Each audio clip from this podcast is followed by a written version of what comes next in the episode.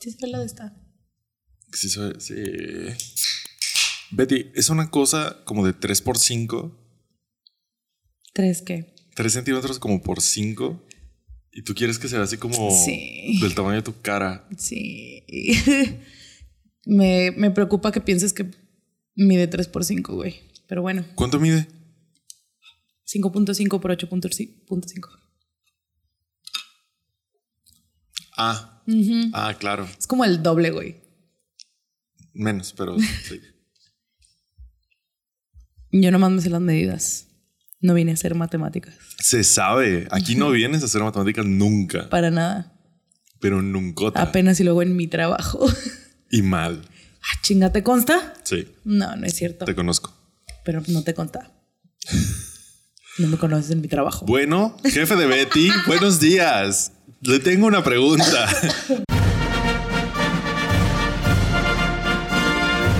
Desarmando el podcast. Con Betty. Hola, soy Armando Castañón y esto es Desarmando el Podcast con Betty. Hola, soy Betty Diosdado. Bienvenido a un episodio más de esta cosa. Eh. Yay. Antes de que te vayas y te saltes esto porque dices, maldición, vieron los comerciales. Espera un momento. Espera. Tenemos anuncios. Ah, Betty. sí. ¿Con cuál quieres empezar? No te creas. Este es el penúltimo episodio de la temporada. Eh. Ya nos vamos. la verga. Ya nos vamos. ¿Por cuánto tiempo? No sé, la neta. No, no hemos planeado tanto más No. que esto. Esto es lo, lo más que hemos planeado. Este es el penúltimo episodio. La próxima semana es el final de temporada de Ey. Desarmando el Podcast. Este, cerramos la cuarta temporada y les queremos agradecer por todo eso. ¿Teníamos otro anuncio? Creo que no. Según yo, no, teníamos ese porque tú dijiste, ¿por cuál empezamos? Y yo, que a la verga, ¿de qué me, de qué me perdí? Eh, no, ¿verdad? No, ya no vamos a hacer nada especial para el No. final de temporada. Se cayó el plan. Se Una cayó disculpa. todo, se cayó todo. Una disculpa. Por eso no les quisimos decir. Por eso lo estuvimos postergando. Ahora quieren saber. No. De que luego en, en TikTok, ¿no? Algo ya así. Un live de TikTok. Uh. Uh, el chisme. Sí, igual y vamos a estar. O sea, nos vamos a ir que. La vez pasada nos fuimos un mes. Sí, la vez pasada nos o fuimos un sea, mes. no más. O sea, estaríamos acabando el veintitantos de junio, ¿no? Ey. El cierre, el final de temporada sería El 22. 22 de junio. Pues igual y volvemos para mi cumpleaños. 20 de julio. El mero día. Pues es que es 20 de julio, jueves. Mm. Igual y no sé, no lo hemos planeado. Igual y nos vamos hasta agosto, ¿eh? En una de esas. ¿Por qué? Porque hace mucho calor. Nos estamos muriendo. hace muchísimo calor. Está de la verga. Está haciendo mucho calor. Ya no quiero hacer nada. Sí se le acaban las energías a uno, ¿eh? Está duro. Horrible. O sea, Betty llegó muerta. Vino de su casa aquí a la mía y fue así como que hace calor. Ya sé, ahora que estoy manejando, ahora es que generalmente no manejo, Ajá. de que a las 12 del mediodía Ajá, sí, sí, llego sí. a mi casa así como que hasta siento el, o sea, me siento mal. Ajá. ¿Sabes cómo está de la verga? Wow. Qué horrible. Problemas de gente con privilegios, una disculpa. Así es. Ay, manejar, qué feo. Manejar en el sol. Está este, horrible. ¿sabes qué es peor que manejar en el sol? El Caminar público. en el sol. Sí. El camión En el sol. Verga, güey. Sí, y yo sí. sé. Ay, güey. Bueno, hace mucho calor, entonces no, no sabemos cuándo vamos a volver. Eso, eso es una idea. Puede que volvamos en un mes, en Mes y tres, medio. tres semanas, mes y medio, dos, nunca. Este, no sé, no sé. Nunca se sabe. Pero, pero por lo pronto, este es el penúltimo episodio de la temporada. Despedimos la cuarta temporada la próxima semana. Y Habiendo dicho eso, les recuerdo que tenemos un Patreon en el cual se pueden unir y tienen contenido extra cada mes. También en el último Yatus les hicimos un episodio a los Patreons. Ah, sí, cierto. ¿Te acuerdas? Sí, el de Obi-Wan. Hicimos un episodio como especial para los Patreons porque pues seguían ahí y estaban pagando y fue así como que, güey, nadie se fue. Ah, Pero, no se pero fueron. justo, justo por eso nos tardamos un mes. Porque hicimos un episodio en medio. ¿o qué? Ajá, no, no, no. Para, para que no estuvieran tanto tiempo los Patreons sin Ah, contenido. sí, es cierto, sí, es cierto. Uy, este, uy, un episodio. Gracias, desarmando el podcast X. Entonces, y de que chismecitos y así, seguimos en contacto con ustedes por Patreon y nuestras redes sociales. Entonces, síganos en todas nuestras redes sociales: TikTok, Instagram, Facebook, eh, ya no. Twitter. Ah, y Twitter. Sí, Twitter. Entonces en Twitter estamos ahí contestando todo el día. En Instagram a veces subimos los show notes y subimos sus historias. Y en Facebook ver, posteamos, pero lo importante es que tenemos el grupo, El grupo. de la Desarmy. Y ese sí Ay. Qué gloria, Ese sí da, ese sí da mucho. Güey, ayer, este, por razones del destino, eh, compartí un meme en el grupo a las 4 de la mañana. Ajá, Bueno, hoy técnicamente. ajá. A las 4 de la mañana y yo, ay, lo voy a poner ahí después. Y luego fui al baño y luego regresé y había dos reacciones. Y yo, ¿qué? Gente, duérmanse. y yo, ¿qué están haciendo aquí? Dijo ella a las 4 de la mañana. Entonces, únanse al grupo de la Desarme. El link está en la descripción del video. Y síganos en nuestras redes sociales. Síganos en TikTok porque estamos, vamos a subir los clips. Y Betty va a hacer un Sí. live próximamente. Yo creo que en este Yatus que tomemos va En a ser estas un, vacaciones. eh, va a ser un live de tutorial de cómo usar AO3, ¿no? Sí, caigan en el pozo conmigo. Ahí está. Y a mí me pueden seguir en TikTok y Twitch. Yo hago streams todos los martes y jueves. Y a veces otro día, así de repente. Los martes jugamos Fer y yo con Armando. Así es. Cuando Betty no hace cosas. Cuando no, Ay, se, nomás no se olvida de nuestra una amistad. vez. Falté una vez la semana pasada porque estaba súper enferma. Desde que empezaste y nos invitaste. Bueno. No se ha sentido. Bueno, está bien. Solo Es lo por eso voy a faltar el martes. Ah. Eh, Eh. Martes jugamos Fer, Betty y yo. Y los jueves ahí estoy yo. Los jueves se ponen locos también. Este, el chat está. Oye, ¿qué pedo con lo del torneo de la Maruchan? No entendí. ¿Cómo? O sea, es un torneo que hace Maruchan y Es que un te torneo de. Fall Guys. 10 mil pesos el primer lugar. ¿Qué? Yo dije, unas Maruchan, ¿o qué? O sea, también estaría asombroso. Estaría asombroso. ¿Cuántas Maruchas te puedes comprar con 10 mil varos? Cuestan como 5 pesos, ¿no? No. ¿No? ¿7 pesos? Creo que hace mucho que no compras una Maruchan. No. Es que las compro en Bodega Horrera. No, no es cierto. Bueno, No, no me ¿Qué? acuerdo. No me acuerdo cuánto cuestan. quién sabe. Googleé y me salen. No, mira, 14 pesos. ¿14 pesos? 14 pesos en Wow. Chedraui. No cuesta menos. Güey, no es- cuesta menos. No, lo bueno es que aquí no tenemos Chedraui, pero güey, chinga tu madre. ¿Cómo que 14 pesos? 14 una varos. Y rebajadas, güey, estaban a 14.40. Uy, 40 Uy. centavotes. No te vas a quedar pobre, güey. No mames. A ver, precio Horrera. Que sí es el más barato. Sí, sí, sí. No nos patrocines Horrera, no quiero esos conectes, pero. Sí, no, o sea- 14 varos, güey. ¿Qué pedo? 14 varos. Wow, pinche inflación, güey. Sí, hace mucho que no compro maruchans, la verdad. O sea, ahí Se tengo, nota. ahí tengo mi alacena porque Son casi no, eternas. casi no me las como. Y son sí. eternas. Wow. Wow. Ok, hizo menos de mil. ¿Sabes qué vale casi igual que una maruchan? ¿Qué? Una suscripción a nuestro Patreon. ¡Eh! ¡Eh! Dos maruchan cuesta más o menos. Y no sube con la inflación. Bueno. no. No sé, ¿eh? No sé por qué a veces, no sé si está en dólares todavía o hay gente que nos llega en pesos mexicanos. Sí. Ya no tengo idea. La neta no sé, gente, discúlpenme. Digo, no hemos subido precios por la infla- inflación, pero si está en dólares y con su moneda así de otros países, no sé cómo está el pedo. Una disculpa. Pero con la. No vine a hacer matemáticas, No, diría Betty. Pero con la inminente caída del dólar, igual y le sale un pesillo más barato. Igual y este, pues venga, únanse a nuestro Patreon y los capitanes de la Desarme, que es el nivel más alto, bueno, casi el tercer nivel, tienen un shout out de nuestros episodios. Nuestros capitanes son Itzel Mendoza, hola, Jim Fernández, ¿qué onda? Enrique Gutiérrez, hey, qué bueno que sigues aquí. Daniel Álvarez, wow, Daniel, gracias. Rodolfo Barrientos, gracias. De nuevo, una vez más, Brintor, yeah. Este, Ale Gallegos, hola, ¿cómo estás? Samantha Pérez, gracias también. Hermano Adabella, ¿algún día vas a querer que digamos tu nombre? No lo sé, pero es un misterio. aquí está tu shout out. Edgar Veloz, muchas gracias. Beca Vargas, wow, Beca, Es la gracias. mejor acá. Y Eli- Elizabeth Gutiérrez, hey, Elizabeth, eres la capitana más reciente, muchas gracias. Gracias. Y tenemos un nivel de mame que no es tan mame, que es el mayor de la Desarmy. Es el nivel más alto que no recibe nada más que su foto salga en los créditos y tenga un shoutout personalizado. Y no tenemos uno. Por, no, por primera vez no tenemos un, un mayor. Tenemos Tenemos dos al mismo tiempo. ¿Qué ¿Puedes creerlo? güey? No, güey. O sea, ¿uno qué hace con eso, güey? ¿Qué hace con eso? O sea, que... Sentirse completamente insuficiente, güey. O sea. ¿quiere que le baile? O sea, o sea, o sea, ¿qué hago? ¿Sabe? Ellas son Alex González y este es tu shoutout personalizado. Hola, Alex. Eh, ¿Cómo estás? Ah. Feliz mes de aniversario de Bangtan. Yay, Yay. estuvo bueno. Ajá. Y nuestra segunda mayor de las armillas, Charlie Ramos. Hola, Charlie. Muchas gracias. Ya sé que no te gusta BTS, pero haces el esfuerzo por sacar plática y eso me encanta. Gran shout personalizado, bien hecho. Y en YouTube tenemos el programa de miembros al cual los miembros beta y alfa pueden ver el episodio un día antes que todos. Yay. Y pueden usar emojis, nuestras caritas, stickers y la chingada. Los miembros alfa, porque obviamente se llaman alfa. Obviamente. También tienen un shout out de nuestros episodios. Ellos son Daniel Palacio. ¡Eh, Daniel! Gracias. Gracias, por estar aquí. Y Andrea Valdés, que también es Patreon en otro nivel. ¿Qué? Andrea, Andrea, ¿qué? Gracias, Gracias. de nuevo. No, no los merecemos. Verdaderamente se ganaron el nombre. Sí.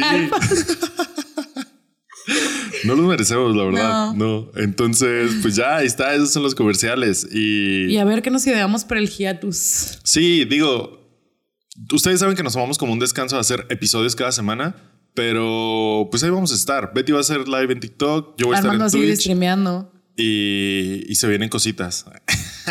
y a ver qué se nos ocurre. La última vez que dijiste se vienen cositas nos emocionamos de Okis. Ay, puta madre, sí es cierto. Olvídalo. No, sé qué- no viene nada. No. viene nadota. Nadota Abiertos viene. a las posibilidades. O sea, no. Entonces, si ustedes tienen ideas para la cuarta temporada, por favor, escríbanlas, déjenlas en los comentarios. En la quinta, perdón, quinta, Quinta. temporada. Es que estoy haciendo de mi vida. Este, déjenlas en los ¿Qué es comentarios. déjenlas en los comentarios. ¿Qué se les ocurre que podamos hacer? ¿Qué les gustaría de cambios? A mí, por ejemplo, me gustaría cambiar la mesa. Ah, no, A Betty. A, a Betty, mí, a Betty le gustaría cambiar la mesa porque Me ya, ya la está rompiendo aquí. Sí, no soy yo. Mi lado está perfecto, güey. Güey, ¿sí que no soy yo. no sé qué decirte, güey. Yo no soy. mi lado está perfecto. Me encantaría güey. cambiar la mesa, punto. Me encantaría, puedo cambiar de tema para quitar el foco de mí. Este, Ajá. poner el póster de Rogue One. Con- conseguir un póster de Rogue One, el blanco, que El, el de Latinoamérica, donde Diego Luna sale más grande.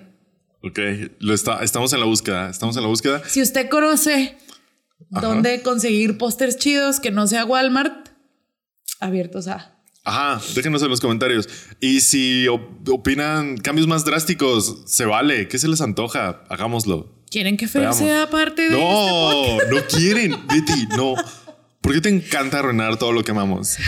Con Fer. Porque así funcionamos. Fer hermano. quiere tocar la batería, podría estar en nuestra banda. Cállate, Betty. Pero bueno, pero bueno. Cállate. no me interesa. Yo nomás digo. Solo dejen en los comentarios. Si tienen ideas grandes, chiquitas, todo entra, se vale y serán tomadas en cuenta. ¿Las aplicaremos? Veremos.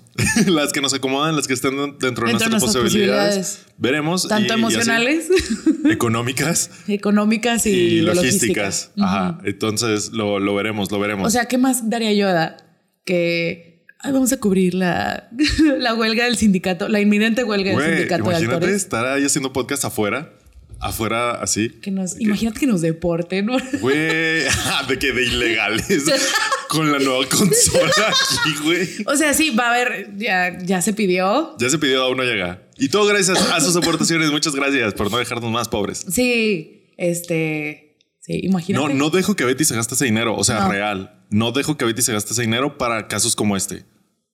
Porque se necesita, güey. Porque se necesita. Y yo, en mi trip estúpido, pienso que a veces se necesitan otras cosas, ¿sabes cómo? Ajá, como no un póster de. Rogue One.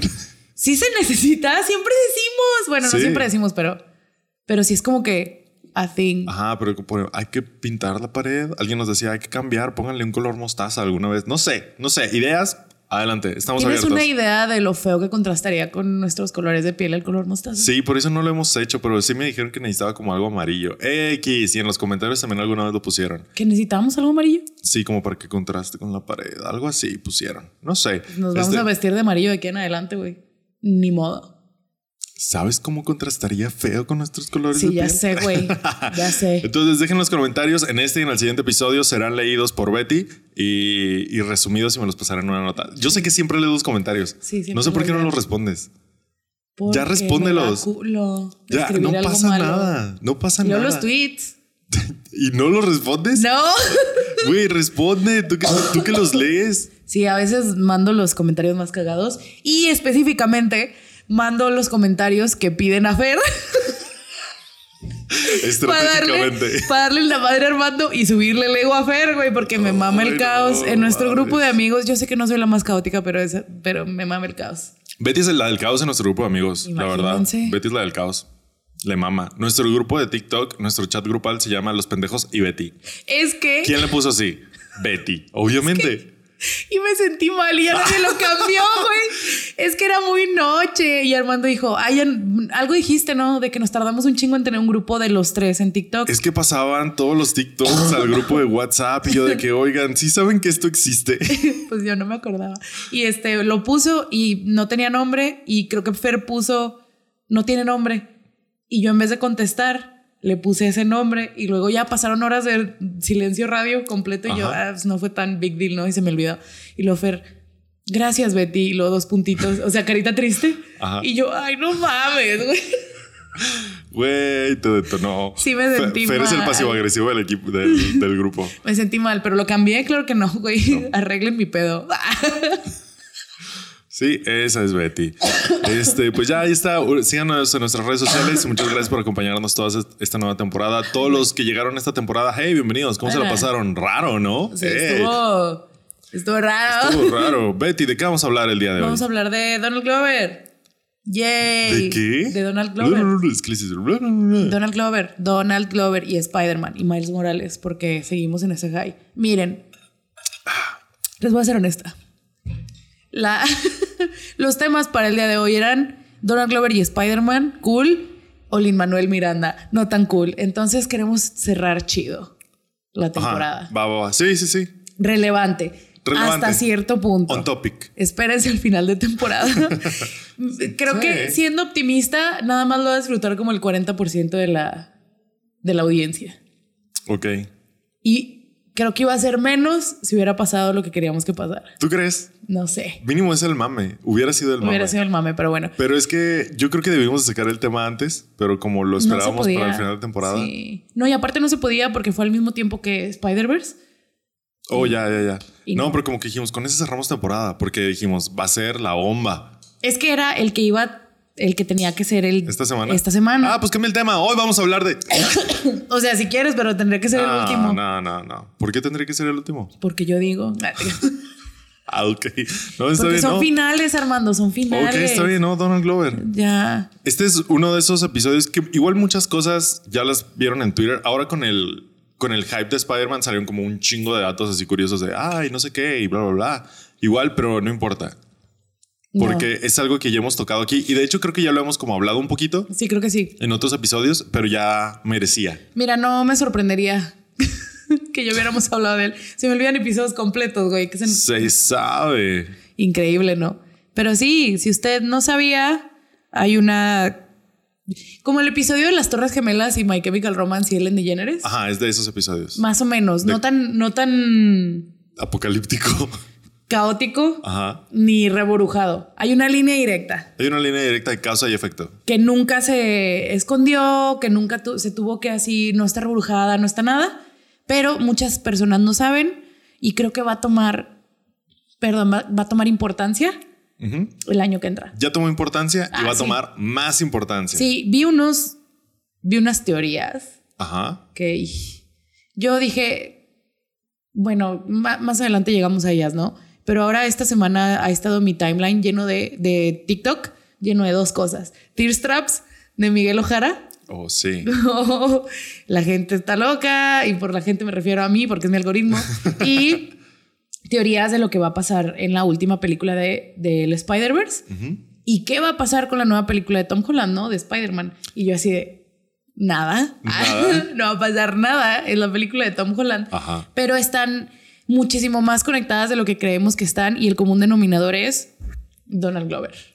Así Donald es. Glover pueden conocerlo como así o como Childish Gambino, porque el señor es de esas, es como Lin Manuel Miranda, o sea, ¿En serio? sí, A ver.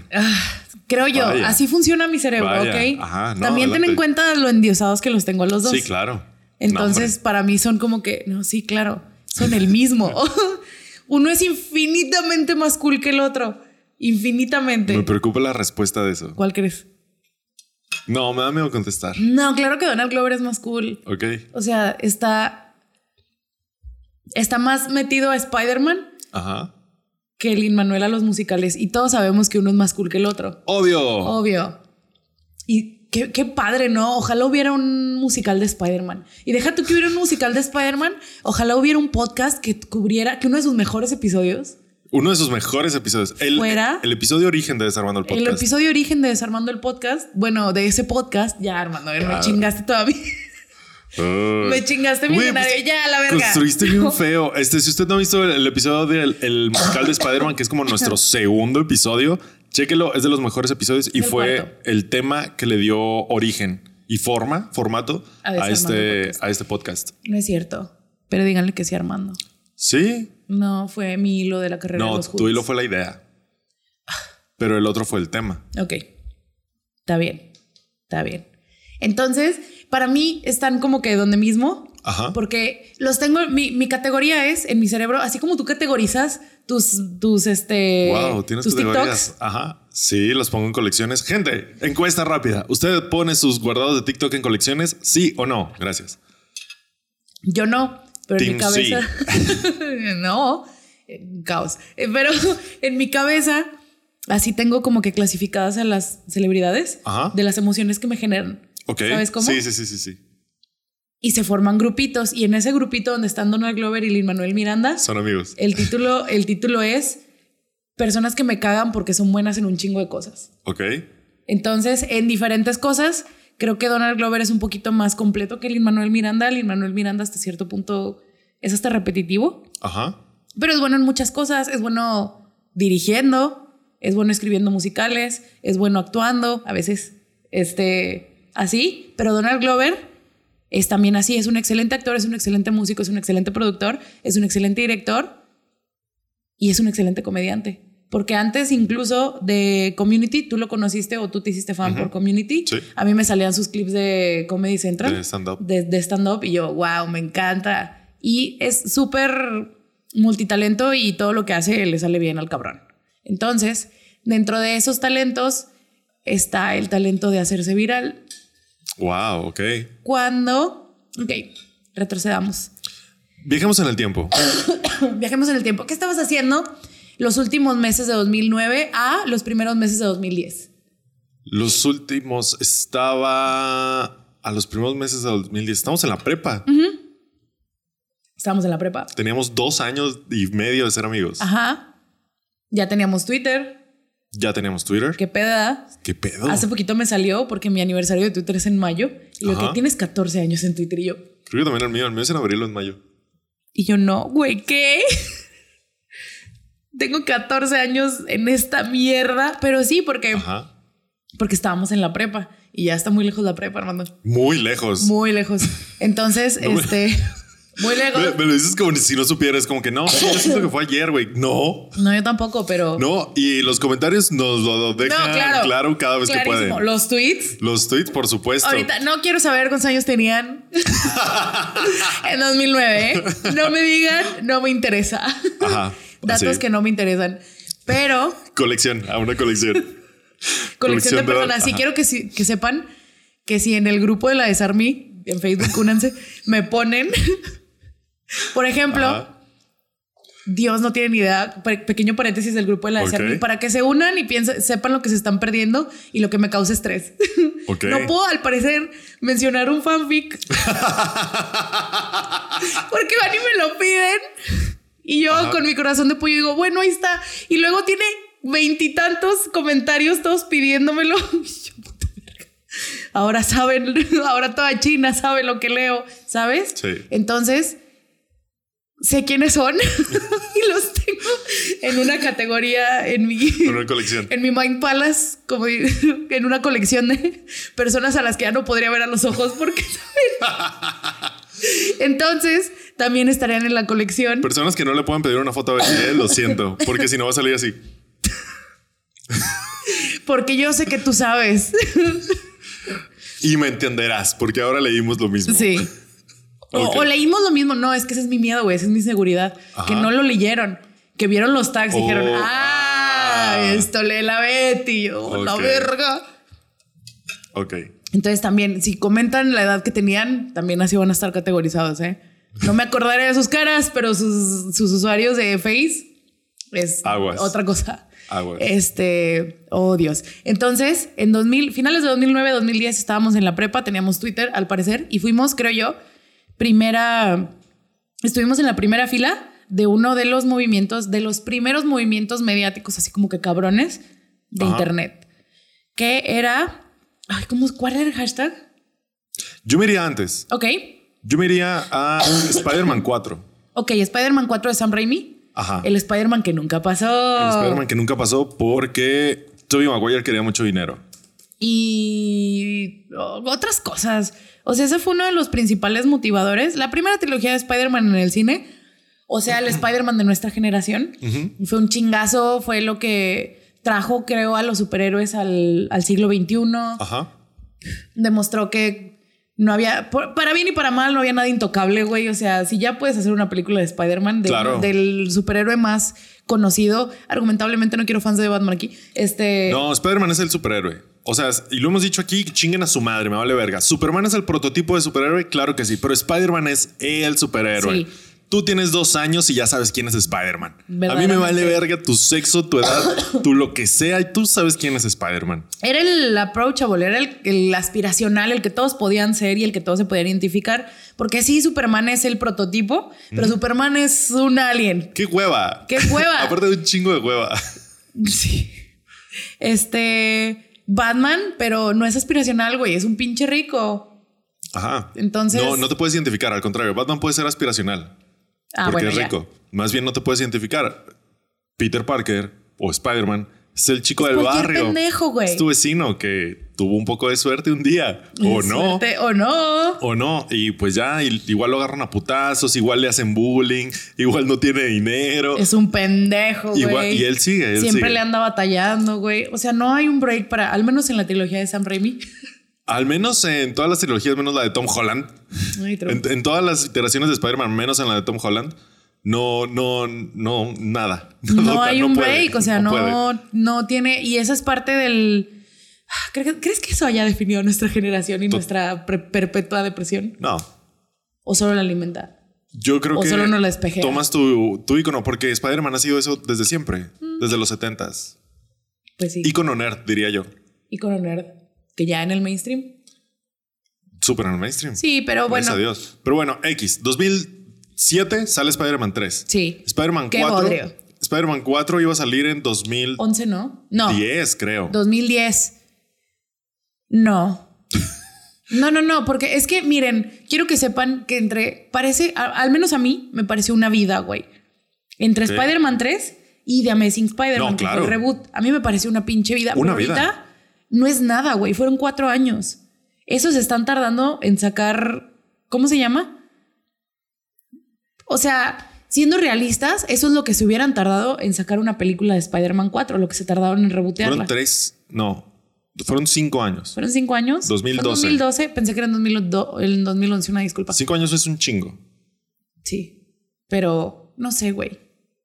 Ahorita como hay mucho multiverso, los slots están llenos. Sí. Entonces no puedes sacar una secuela cada dos, tres años. Ajá, Este- Es que ahorita hay mucho blockbuster. sí, hay demasiado. Ajá, está complicado. ¿Cuándo morirá, Armando?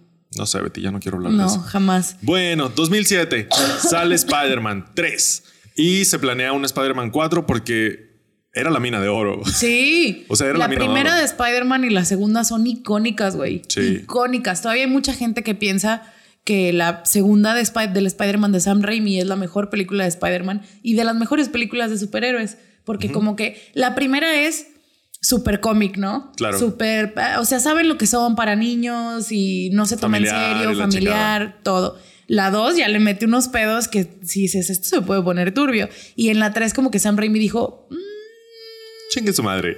fuck it. O sea, ¿qué van a hacer? ¿Despedirme? Ah, exacto. ¿Qué van a hacer? ¿Despedirnos? Y lo hicieron. Somos intocables. Yo ahí vi que Tobey Maguire quería mucho dinero por seguir destruyendo su carrera. Sí. Toby, mira, pero. O es sea, eso, es eso. lo- el objetivo era el mismo, no el mismo, pero ¿qué hizo Destruir su carrera. después? Nada, pero quería más dinero. Relevante, para digo. Seguir destruyendo su carrera. ¿Sabes qué hizo Spider-Man 3 aparte de destruir la carrera de Toby? La de. La de Topher Grace. Esa es la. Es Es fuerte, importante. Se puso fuerte. para el papel. ¿puedes Se puso creerlo? mamado, güey, renunció a su sitcom, renunció a That 70 La Show. gente no lo reconoce. La gente no sabe quién es, pero. No, no lo reconoce. O sea, la gente que ve That That 70 Show y luego ve Venom, si no lo Sí, ubicas bien, no. o sea, dices, es otro güey. Sí, por el pelo y porque en That 70 Show tenía que parecer un adolescente. y acá tenía que parecer Venom. Ajá. O sea, Shout out a nuestro episodio de los Masterson. Ahí hablamos un poquito de esto. Y. y... Ah, Ajá. bueno. ¿Y? Update, si no sabían, eh, ya encontraron culpable al Masterson. A Danny Masterson, que se Shout out. funda en el pinche infierno. Shout out a nuestro episodio de los Masterson. Muy bien. Entonces, pues sí. Entonces, se tiene que rebotear esta, esta madre que era una idea muy controversial en ese momento. Era. No se hablaba de otra cosa. Porque, Estábamos así que no es cierto. güey. porque no reboteas las no reboteabas las cosas en ¿Sabes ese entonces. cómo? Tan, tan inalcanzable se veía en ese momento como el cameo de Toby y de Andrew en una película de Tom Holland se sentía en 2015. Claro. Se sentían inalcanzables, estúpidos, una idea pendeja, güey. O sea, ¿cómo lo vas a hacer? Claro que no, imposibles. Cosas que no hace la industria. No. Y, Y son ahora cosas que son el pan de cada día. Sí, el multiverso pedo, ya es pan de cada día. ¿qué pedo? O ya sea, cualquier cosa es posible. Uy, no sé, como que te pone un chingo de cosas en perspectiva de las prioridades que tenía la industria en cada uno de los, de, De los sus- diferentes momentos. ¿no? O sea, no digo que la industria era más para nada, ¿eh? Que era más eh, pura, más leal, más... No, para nada. Pero esa, esa era la... Siempre esa es la imagen que quieren presentar. Claro, más por los cuando, fans. por los fans, más con franquicias, más con cosas familiares. Siempre quieren presentar esta imagen así de que somos leales, tenemos un código moral y la chingada. Entonces, como, como que rebotear era no serle leales a la franquicia. Ajá. Iba en contra de la imagen que ellos habían construido, construido por cierto tiempo. Después, hacer Y por eso el estudio le echó la culpa a todos. menos, a, ellos. Que pues, ¿quién cancela De que es que es el actor, quiere mucho dinero y el director ya se enojó porque Al no seguimos su Hasta historia. el público, güey. ¿Te acuerdas de No. esa storyline del público? De No. que es que como no les gustó la 3. Ah, sí, pues la vamos a hacer desde cero. Como no les, o sea, queremos de esas de esos comentarios pasivo-agresivos Simón. de que es que queremos serle fiel al personaje y ya no podemos serle fiel al personaje y no es lo que ustedes quieren y no les podemos dar algo que ustedes Es no cierto, quieren. es cierto. Y todos así de y uno de o sea, un un pendeje de 14, 15 años así de que ¿qué estoy haciendo mal? ¿Qué? Lo siento, compañía multimillonaria. Perdón, bueno, ya tenemos como 17, pero ¿qué, qué estamos haciendo mal? O sea, que Debería dejar de tuitearlo. debería dejar de pedir mejores productos, Ajá. porque esto es lo que me das. Un Spider-Man que no es un señor de treinta y tantos. Ajá. Eso, un Spider-Man británico.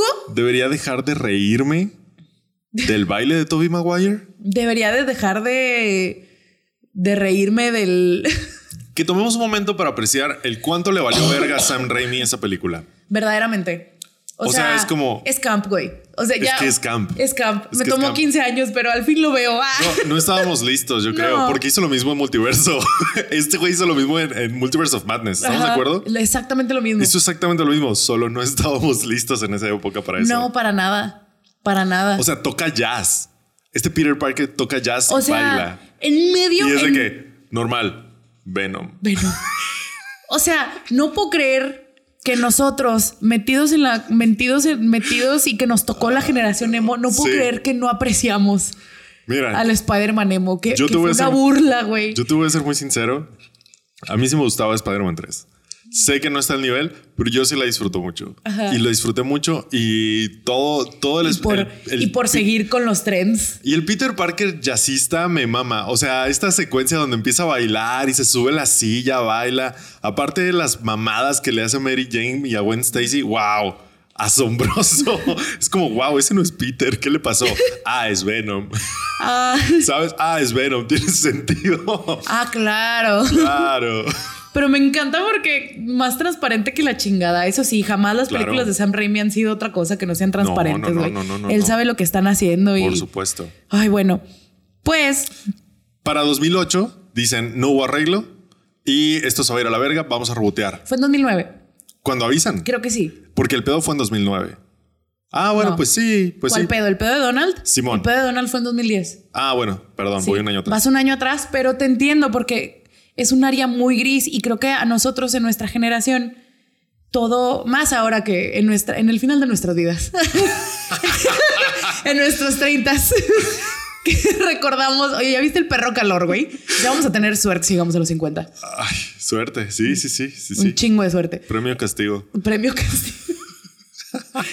en, el, en el ocaso de nuestra experiencia de vida, este, se, y aparte se van blurreando los años. Ajá. Porque pasaron un chingo de cosas. Claro. Nos tocaron un chingo de cambios en la industria que ahorita son la cosa más normal del universo. O sea, si lo piensas, de The Amazing Spider-Man 1 ahorita han pasado 10, 11 años. Sí. Y hemos 10, pasado. 11 años, loco. No es tanto. No. O sea, sí es mucho tiempo. o sea, ¿sabes cuánto se tardaron? Yo decía lo de los cinco años Ajá. porque ¿cuánto se tardaron de la primera trilogía? Deja toda la primera trilogía, de la, de la segunda trilogía de, Star Wars a Ajá. la tercera, güey. ¿10 años? Diez años, güey. Eso se tardaron. Y no, y para mí era como que tan rápido. O sea, ¿sabes cómo? Y ahorita sí, no sí. es, o sea, en 10 años puede haber cinco Spider-Mans. Sí. De aquí a que inevitablemente a Tom Holland ya se le note los casi 30. O sea, puede haber cinco Spider-Man X. Claro. X es Y- y- si lo piensas, ya hay 5 Spider-Man. Ya. Sí, ¿Ya? no, ya hay cientos, güey. o sea, ya. Y la mitad son influencers mexicanos. ¡Éale! ¡Pa, pa, pa, pa, pa, pa, pa, pa! Y soportan y ni modo. Este, bueno. Se aguanta, loco. Empezó se esta. Primero el chingazo mediático que es, vamos a rebotear. Con menos de cinco años. Es más, lo anunciaron dos años dos años después. Es como que, ay, o este año o el próximo tocaría película. ¿Saben qué? No, la vamos a rebotear. ¿Qué, ¿Qué? reboot? ¿Qué es eso? O sea, es, ¿qué nosotros acostumbrados a que si una franquicia se, se va a la verga, o sea, tú te quedas con esa franquicia. Y se moría.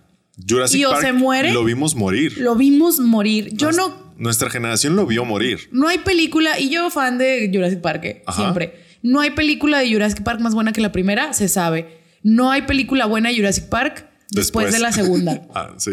O sea, y la segunda porque por mi nostalgia. Yo estoy de acuerdo que no es ni No, la mitad no. de buena. Pero no hay película buena de Jurassic Park después de la primera. Y ahí seguimos, güey. Salió la seis. Y van a seguir saliendo. Ah, pero eran, ese era el prototipo de las franquicias en ese entonces, güey. O Llega, sea, se muere y hasta ahí la dejamos. ¿Qué necesidad? o se muere porque ya no le quieren dar dinero o siguen saliendo películas piteras. Hasta el fin de los tiempos. Miren Rápido y Furioso. O Star Wars. o Star Wars, muy válido. Este, entonces, Entonces, la idea de reboot era una cosa que desde ahí parecía rara, extraña, la industria no sabía qué estaba pasando y aparte era Spider-Man. El hitazo que era Spider-Man porque era un hitazo. Todos íbamos a ver Spider-Man al cine en esa, en esa época. Spider-Man 1 fue de las primeras películas que vi de que consciente en el cine, o sea, a buena edad. o sea, había una personalidad Sí, en ya, esa ya cosa. había, ya había personalidad, ya había alguien ahí. Entonces, Ya había alguien ahí, no estabas en piloto bien o mal, güey. no sé, pero había alguien ahí. Entonces, ya- esta idea del reboot era así como que, wow, ¿qué va a pasar? ¿Esto qué significa? Que vamos a volver a contar la historia de origen y quién va a ser el nuevo Spider-Man? ¿Qué va a pasar? ¿A quién salvamos? ¿A quién no? ¿Cómo va a estar el pedo? Y ahí es donde alguien muy listo dijo, es mi momento. Ese alguien muy listo fui yo. Sí. Armando de 17, 16, 17 años con Twitter ya. Con Twitter y Tumblr. Verga. Sí, fue el. No. No sé. Este, no me quiero meter en. No te quiero en meter Tumblr, güey. No. No, porque si algo le mamaba a Tumblr, aparte de los, este, los personajes animados, era el Spider-Man de Andrew Garfield. Uy. Uh, ¿Cómo? Claro ¿cómo que sí. les mamaba? Entonces, adivinen quién hizo su, su campaña para ser Spider-Man. Yo. Yo de 17 años. ¿Funcionó? No, pero tampoco la de Donald Glover. Bueno. Te ponen a- mm, perspectiva, somos lo mismo, Mira, tal vez. mira, Estamos en, en el mi mismo cabeza- Mira, misma colección. en la cabeza. No es la misma que Lin Manuel Miranda, Armando, No, es pero otra, es otra. esa es otra. Personas Pero que hicieron campaña para ser Spider-Man y no no lo lograron. La gran diferencia. la gran diferencia es que la tuya fue a propósito. Donald Glover. Bueno, a- allá iba. Antes de, bueno. dejen acabar mi paréntesis. Para los que me stalkearon en el, gracias al episodio pasado. Armando, te- tú pusiste esa bomba bajo tu pinche silla. Ya sé, no lo vi venir. No, no lo pensé, no lo pensé, la verdad. Una de dos. O no lo dices o pones todo privado en el pinche face, Armando. Ok. Básicos del internet. Yo iba a no tienen que stalkearme en Facebook porque según yo no está ahí. Según yo eso, eso lo hice en Twitter. No que se vayan a mí. Olvídenlo. Y luego, entonces, Váyanse a- otra persona que también hizo una campaña para volverse Spider-Man fue Donald Glover. ¿Tenía más oportunidad que yo? Sinceramente, no porque es negro en ese entonces, no. Así como no estábamos Ah, pero ella es mexicano, entonces 3. no. No te creas, estamos iguales, igual de condiciones. No creo, Armando. No creo. Mm, mm. A ver, vuelve a decir eso. Frente a viendo la cámara a los ojos. Estaba viendo la cámara a los ojos.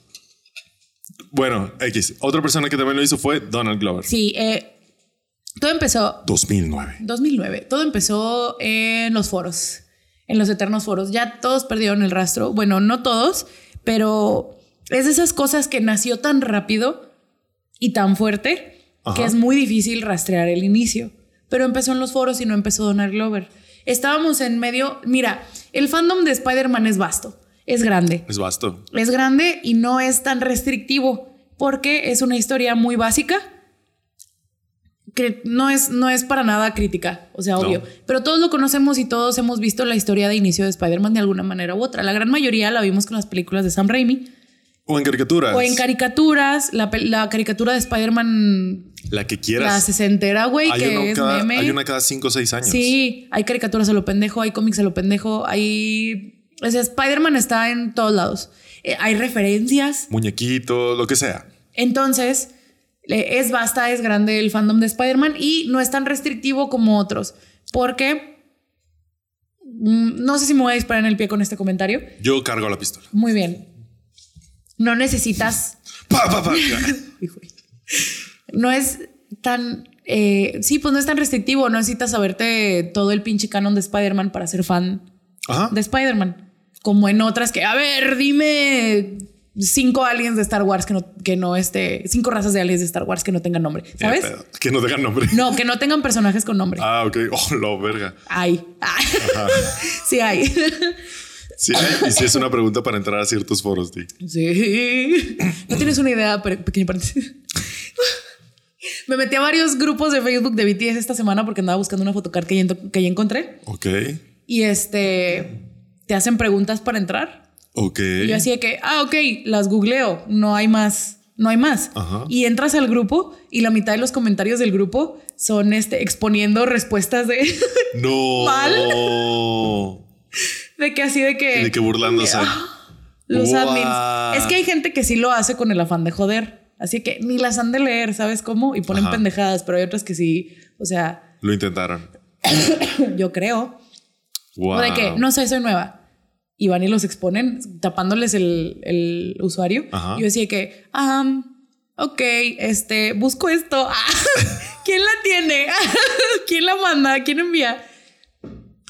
¿Te maman los, fan- los fandoms toxicotes, ¿verdad? Sí. Pero bueno, todos los fandoms son tóxicos, Armando. Toxicotes. Los, todos los fandoms tienen espacios toxicotes. Bueno. Morir en esa colina. Esos, fan, esos espacios más nich- de más de nicho es donde tienen las photocards más. Está bien. Es más fácil encontrar las photocards. Nomás voy a decir eso. Bueno. Mira, una semana, güey. Ya, la, ya viene en camino. Ahí viene la güey. Se los voy a traer. Este, La voy, a poner, la voy a poner ahí en esa sillita. eventualmente, cuando llegue. Este, bueno. Pero no es tan así. O sea, para. No es tan. A eso me refiero. No es tan difícil. A Spider-Man puedes entrar fácilmente y casi cualquiera te va a coger. ¿Qué? En el fandom. Ajá. Este, ok. Entonces, el fandom era vasto. El fandom estaba. Parecíamos gallinas sin cabeza porque no sabíamos qué iba a pasar. Ajá. Y empezaron a salir los fan, eh, los fancast, que eso sí es una práctica 100% todo el tiempo del fandom. Imaginar a tu actor favorito que tenga mínimas condiciones de edad. Mínimas. Mínimas, A güey. veces, o sea, a veces ni mínimas. No, a veces es así como que. ¿Por qué no ponen.? su madre. ¿Por qué no ponen a Tom Holland de Milo en Atlantis desde hace 10 años, güey? Es así Sí. como que. eh, no. Eh, no. Eh, to- Entonces, este. Es, es, es una práctica muy común de todos los fandoms. Pero lo que no era tan común y que estábamos apenas adoptando, porque estamos hablando de 2009-2010, güey. Las redes sociales eran nuevecitas. Nuevecitas. Al menos aquí en México. Ajá. O sea, no tenían mucho, tenían, ¿qué te gusta? ¿Tres años? Y eran muy... Entre Algunas cuatro eran, y cinco, Ajá. dependiendo. Y por ejemplo, había unas muy, muy de nicho, como Twitter. Ajá. Entonces, todavía la- mucha gente se movía en foros y en estos foros es donde nació el movimiento eh, Donald for, hashtag Donald for Spider-Man, que después se pasó a Twitter. La gente era muy fan en esos entonces de la primera temporada de Community. Armando, ¿qué es Community? Community es una serie creada por Dan Harmon que le fue muy mal en todos los aspectos, excepto en su calidad. Puta madre. Bueno. Yo nomás voy a decir que no la acabé, güey. ¿No la acabaste? No. No mames. Cuando se va Donald Glover la dejaste. Sí. Ya sabía. No me puedes decir que no bajó de calidad. No, no, no. Ahí es donde Empieza a mamar. empieza a mamar. El- empiezan Donald. Glover, el, el canario en la mina. Dijo, Es que "Y corrieron al adiós". creador también. No, yo entiendo, X. pero Bueno, pues no le fue bien. Y, pero va a tener una película. sí. El próximo año. Y va a regresar Donald Glover. Yo creo, no mames. ¿Estás bien? Estoy muy feliz. Yo creo que ya haremos cada episodio cuando salga la película, porque es, también es toda una historia esa, esa serie. Y bueno, Community es una serie muy padre de comedia que es básicamente una, no sé, de Es un- autorreferenciación Sí. hacia tropos del cine y, y la televisión. Encontré una descripción muy padre. A que ver, la- entonces, ¿para qué me preguntas a mí? Si ya tienes la descripción, a ver, ya dila. No, del, del género, güey. Ah, del género, a ver. Es una sitcom de humor surreal. Oh, vaya. Sí, real. Y su tema es eso, destacar los tropos del cine y la televisión y la narrativa en general. Cada episodio es distinto. Sí tiene como su historia con los personajes dur- durante toda su vida, pero cada episodio es... Uno es un western y luego el otro es el episodio de Halloween y luego uno es de zombies y luego el que sigue, y no le estoy hablando de que uno no, o sea, cada, Cada uno el que sigue es una cosa distinta. Entonces se creó su propia, su propio, pues no sé, lore y ya se le referencia y tuvo en cualquier cosa y tuvo mucha influencia en cómo vemos ahora, no, en quiénes están en el entretenimiento Ahorita. ahorita. Lo Anthony y Joe Russo, que son los hermanos Russo, que pasaron a dirigir Capitán América 2, la mejor película de superhéroes para Betty, y luego Avengers, Endgame e Infinity War, ellos dirigían Community. Este Dan Harmon es creador de Ricky Morty y ganador de un Emmy por eh, la ceremonia de apertura de los Oscars de, De Hugh, Jackman. la mejor ceremonia de apertura de los Oscars hasta el día de hoy. Y eh, en fin, cosas así, ¿saben? Muchas cosas así. Así es. Eh, y aparte se hizo esto que es muy común con las cosas chidas con bajo presupuesto. No sé qué tanto presupuesto tenía, Bajo pero presupuesto. se hizo de un seguimiento de culto. Ahora, yo sé, y este es yo manifestando una probable colaboración, ¿verdad? Pero, pero ¿se acuerdan que les comenté que le andaban chingue y jode a Red Solo Ajá. diciendo que había que Star Wars era película de culto? Ajá. O sea, hay que definir bien. Película de culto, serie de culto, contenido de culto es algo que no tuvo la- el reconocimiento en su momento y que se hizo de un, de un fanbase o de un fandom a pesar de no tener reconocimiento mediático. O sea, Idea millonaria. Dejemos de hacer el podcast. ¿por qué? Y que se volvió un podcast de culto. Sí, o sea, ¿tú crees que volvemos, si lo en dejamos diez- y volvemos en cinco años. con Donald Glover? Con, sí, con Donald Glover. Ajá, o sea que, por ejemplo, Porque esta gente que nos está viendo y escuchando es lo suficientemente loca, traumada, intensa. Como para llevarnos al mainstream. Como para seguir, sí. ahora, Sí nos vamos. Pero solo Sí nos, sí vamos. vamos. Sí, o sea, por ejemplo, Donnie Darko. Donnie Darko, la película de 2001, Ajá. que ni de pedo la gente la fue a ver, güey. Pero era una película lo suficientemente edgy, misteriosa y ¿Tenía con rebuscada qué? ¿Tenía con qué? para subirle. Miren, a mí me ha mamado Donnie Darko, ¿ok? Pero era una película lo, lo suficientemente rebuscada y con suficientes referencias visuales para que tú, adolescente cinéfilo, te sintieras validado diciendo, me mama Donnie Darko y nadie la conociera. ¿Sabes cómo? Claro. Muchas veces eso es lo que mueve a los fandoms de culto. No digo que los, que los contenidos no sean, no sean buenos, nada más que todos tenemos ese, ese sentimiento de Esto yo lo mío. encontré primero. Ajá. Ajá. Esta, esta joyita escondida es mía. Yo la encontré. Y eso pasó con Community en la primera temporada. Entonces, toda esa gente que tenía el sentimiento de ese sentimiento con Community es la misma gente que se iba a los foros y es la misma gente que dijo: Este vato, Donald Glover, que interpreta a uno de los personajes más graciosos de la vida, tiene con qué interpretar a Peter Parker. Y encontré un quote en uno de esos como que primeros tweets o primeros hilos de, de Reddit justificando, porque obviamente Donald Glover es un actor negro y eso fue lo que. El pedo. El pedo. El pedo. el pedo. Hubiera sido blanco el señor ahorita ya. Sería Spider-Man. Sería Spider-Man todavía. Porque tiene con qué. Ya lo hubieran corrido ser Spider-Man. Pero hubiera tenido una trilogía. Hubiera tenido una trilogía de Spider-Man. Una, una y hubiera película- salido No Way Home. Sí, hubiera salido No Way Home, definitivamente. Que decía, lean, parafraseando, lean la descripción de Peter Parker, sí, en donde no se menciona su color de piel. Un niño viviendo en, ay, ¿cómo se llama? Queens. En Queens. Un niño viviendo en Queens que vive solo con su tía porque a, porque a su tío lo mataron de un balazo en las calles de Nueva York. Es así como que, que es lo, obviamente sin caer en estereotipos raciales. ¿A qué te suena? Sí, o sea, ¿a qué te suena? Ajá. No puedes describir una... eh, ay, ya se me fue la línea del pensamiento. X. El chiste es que había una cierta imagen que se genera si, si tú tomas esa, esa descripción.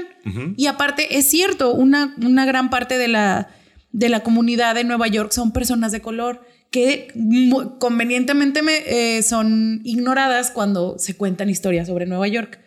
Que, Entonces, esa era una de las partes primordiales del movimiento y otra parte era el innegable carisma de este cabrón. Que en Claro. esos entonces estaba en su época happy go lucky, ¿sabes? Ajá. O sea, era así como que así soy también, así como Troy soy en mi stand-up y mis chistes Claro, son claro. pendejos y de esta que se acabó, ¿eh? Con los Bye, años, adiós. bye. Díganle, lo Adiós. rompieron. Lo rompieron. Espero que estén contentos. Ahora, haberlo roto nos dio Atlanta. ¿Valió la pena? I don't fucking know. No tengo idea, pero ese desarrollo de personaje, Dios da, Dios quita. Dios da, Dios quita.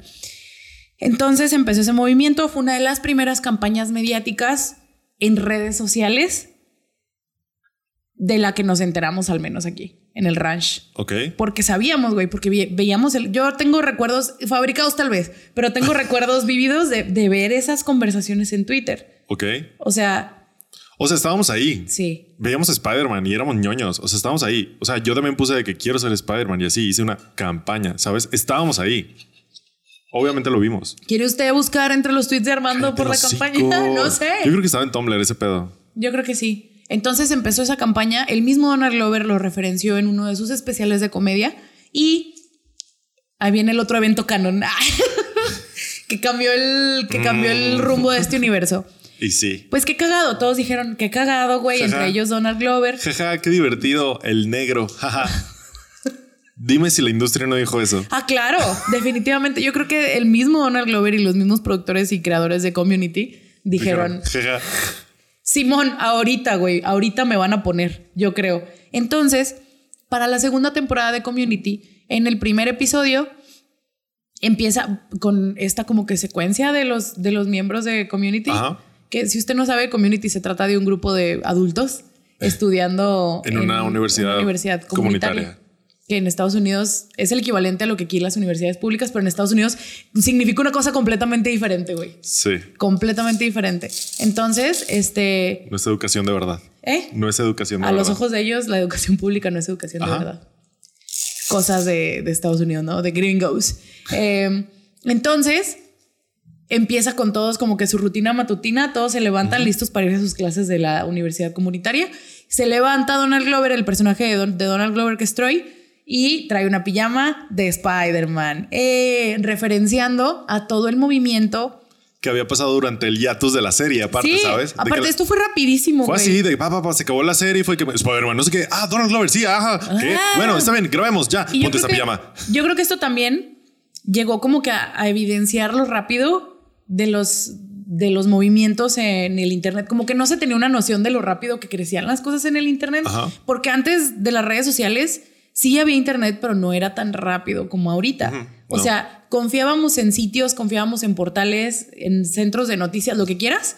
Y foros, pero nada era tan inmediato como las redes sociales lo son Nada. ahorita. Nadota, güey. mucho menos como organización. Es algo que ahorita ya damos como por sentado de que las redes sociales son un método para organizar masas, gente, grupos, nichos, pero en ese entonces era estaba en pañales, estaba creciendo apenas, porque ya se organizaban las- los nichos y las masas por medio de foros, pero pero era como lo hemos hablado en otros episodios de las fanzines en los 60s, en los 80s, todo era muy lento y la gente no se conocía en realidad. Cuando llegan las redes sociales, lo que hacen es conectar a la sociedad. Ajá. Entonces, esta, esta organización de ñoños se, se vuelve más rápida. Sí, no es tan rápida como se crearía un movimiento ahorita.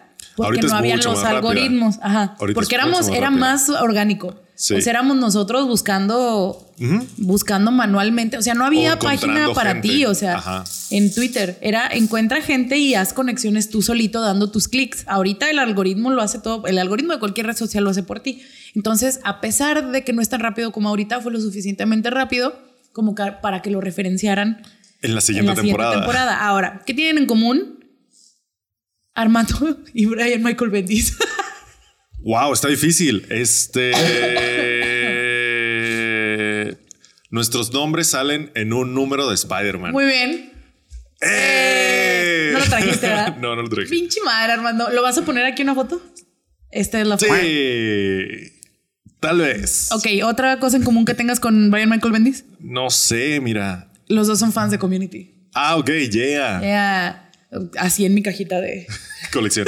colecciones. Oye, está asombroso, ¿eh? Ajá. Colección con. Estoy en una colección con Donald Glover y en una con Brian Michael, Michael Bendis. Ya, ya lo hice toda la vida. Ya lo hice toda la vida. Digo, son mis colecciones, Armando. Se cancela lo que acabo de decir, tienes toda la razón.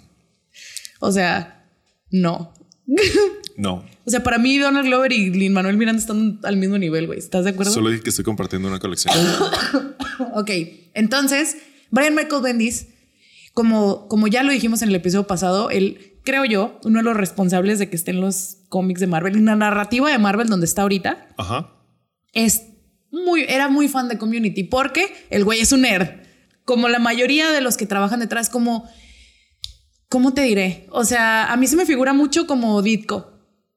Brian Ok. Michael Bendis. Pues todos. No, sí, o sea, sea- es que sí. ¿Quién dice voy a escribir cómics? O un ñoñazo. Un ñoñazo, pero me, ¿Estamos de me refiero a que él no es mediático. Bendis. Sí, claro que sí. ¿No? Sí. Bueno, es que también estás acostumbrada a otros más mediáticos. Sí, Pero Evidentemente. sí, sí. Más bien. sí, nuestros estándares son diferentes. Y sí lo era. Más bien después de tanto mierda y hate, se echó un poquito para atrás. razón. Pero si te fijas, Bendis es amigo de los que a ti te gustan, que son más mediáticos. Sí. Son de que compadrotes. Literal, creo son compadres. sí, son ¿no? compadres. Literal, son Eh, compadres. Matt Fraction. Matt Fraction. Matt Fraction y Kelly Sue de Koenig, que son escritores de cómics que son matrimonio, son padrinos. Matt Fraction es el de Hawkeye, el Y- Hawkeye en el que está basada la serie, y Kelly Sue es de Capitana Marvel, en la que está basada la película. Capitán Marvel, Aquaman, un chingo de cómics eh, independientes recomendados, el de, del de los tres, ¿eh? Toda la carrera de los tres Sí. y de un chingo. Pero ellos dos son padrinos de la hija de Brian Michael Bendis y Brian Michael Bendis es padrino de la hija. ¿Sabes? de Literal, son compadres. O sea, la mitad de los posts que sube Kelly Sue de Koenig al Instagram sale la hija de Brian Michael Bendis. Wow. O sea, porque también es, ya es una señora, es mamá. Entonces, oye, ve a los niños a este lugar. Y ahí está la hija de Brian Michael Bendis ahí metida. Y yo, esa es hija de Brian Michael Bendis. Porque relación parasocial. Stalker. Ajá. Güey, no tienes una idea de las cosas. de un- o sea, estos güeyes estaban súper en línea. Super Matt en Twitter. Fraction y Super en Twitter. Kelly Sue. Y en Tumblr.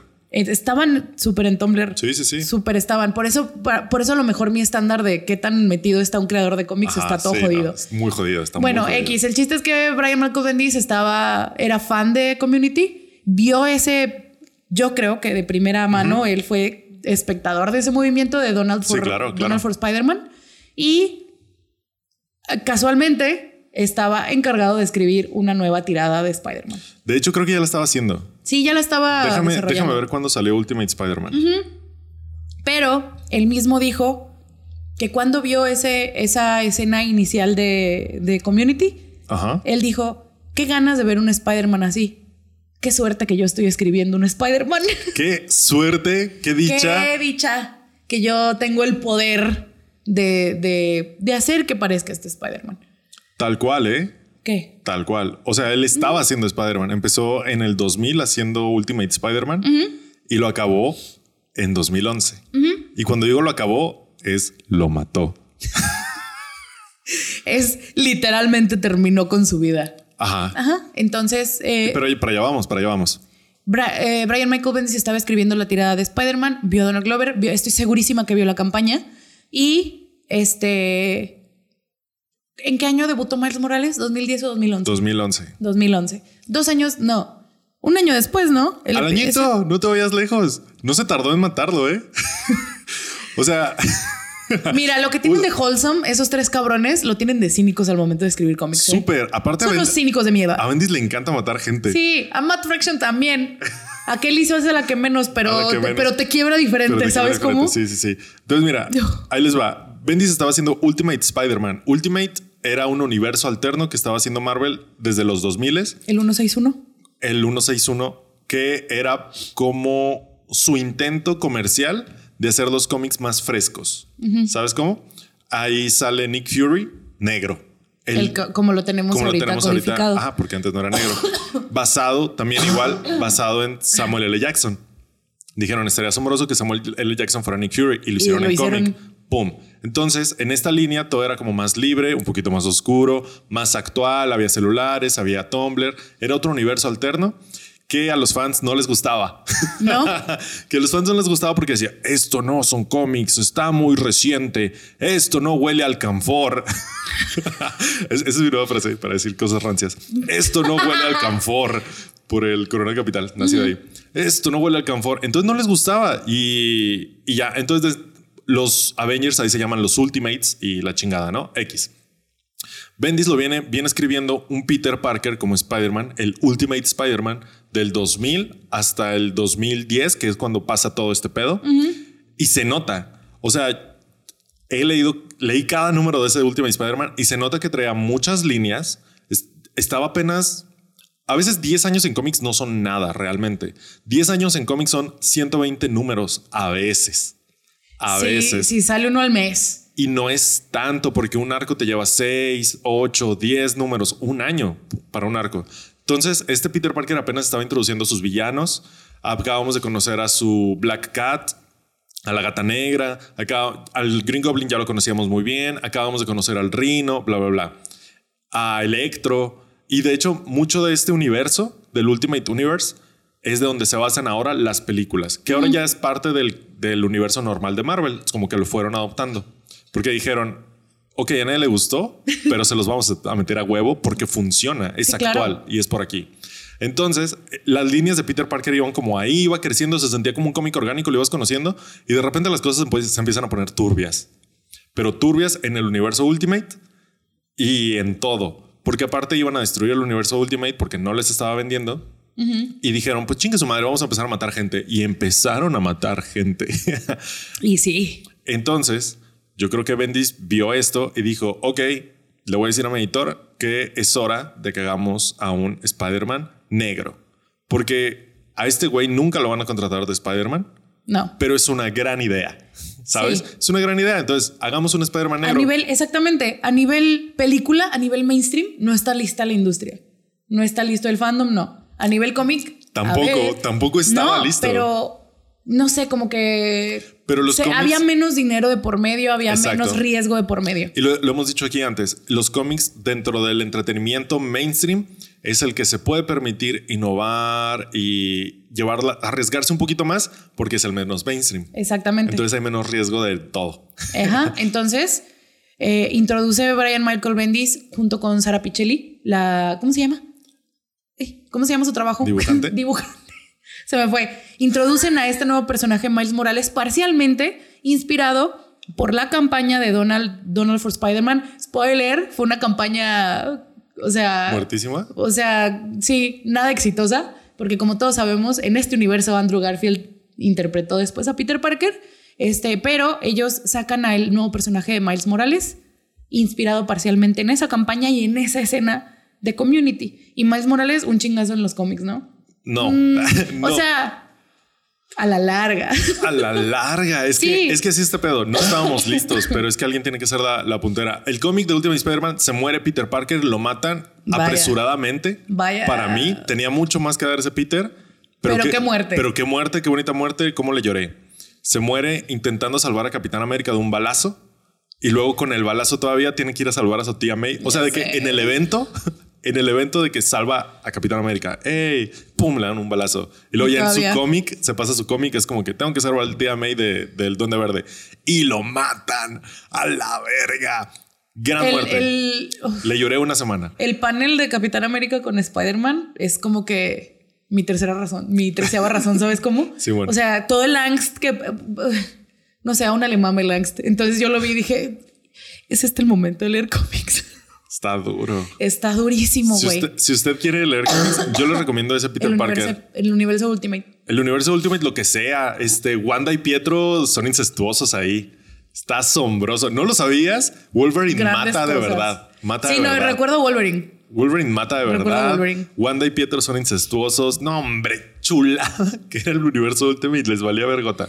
X se muere Peter y dicen, ok, se murió Peter. Corte A, empieza un nuevo Ultimate Spider-Man desde el número uno. Nueva dibujante, Sara Pichelli y Brian Michael Bendis. Y Miles Morales. Y empieza la historia de Miles Morales. Ahora, esta es una. Esta es una de esas cosas que termina, como les decía del otro episodio, que es un efecto mariposa, pero este se veía venir, ¿ah? es más directo. Después de eso, ya castean a Andrew Garfield. Bueno, Miles Ah. Morales creo que sale en 2011, antes de que salga la película de Andrew Garfield. Ya Ah. sabíamos quién iba a ser. Sí. Ah, no solamente, miren, Donald Glover lo que pedía cuando él ya, porque esta, esta campaña no la empezó él, pero él se subió en su cuenta de Twitter y él decía, no quiero que me den el papel, quiero que me dejen audicionar. Ok. para ganarme el papel. Creo que no se logró la audición. Audicionó Josh Hutcherson. Como muchos en la de Sarmi sabemos. Audicionó Josh Hutcherson. No quedó. Quedó Andrew Garfield. Buena o mala decisión. Ya lo dirán ustedes. Yo creo que fue muy buena decisión. El mismo Andrew Garfield después dice que era muy joven y le abrió los ojos a verdaderamente lo que hay detrás de la industria. Él pensaba, yo creo, en una entrevista muy padre con, con eh, Dev Patel también. Dicen, tenemos tanto, tenemos tanto poder para cambiar las cosas con estos personajes que les llegan a millones y no hacemos ni la mitad de lo que podemos hacer en cuanto a representación, en cuanto a muchas cosas, ¿no? Este, pero sale ya la, la planeada trilogía de The Amazing Spider-Man que nomás tuvo dos películas al final. Eh, pero, así como dijo Armando al principio, cada cinco o seis años hay un producto animado de Spider-Man. Más o menos. Más o menos, ese es el, ese es el promedio. antes, a veces después. A veces antes, después.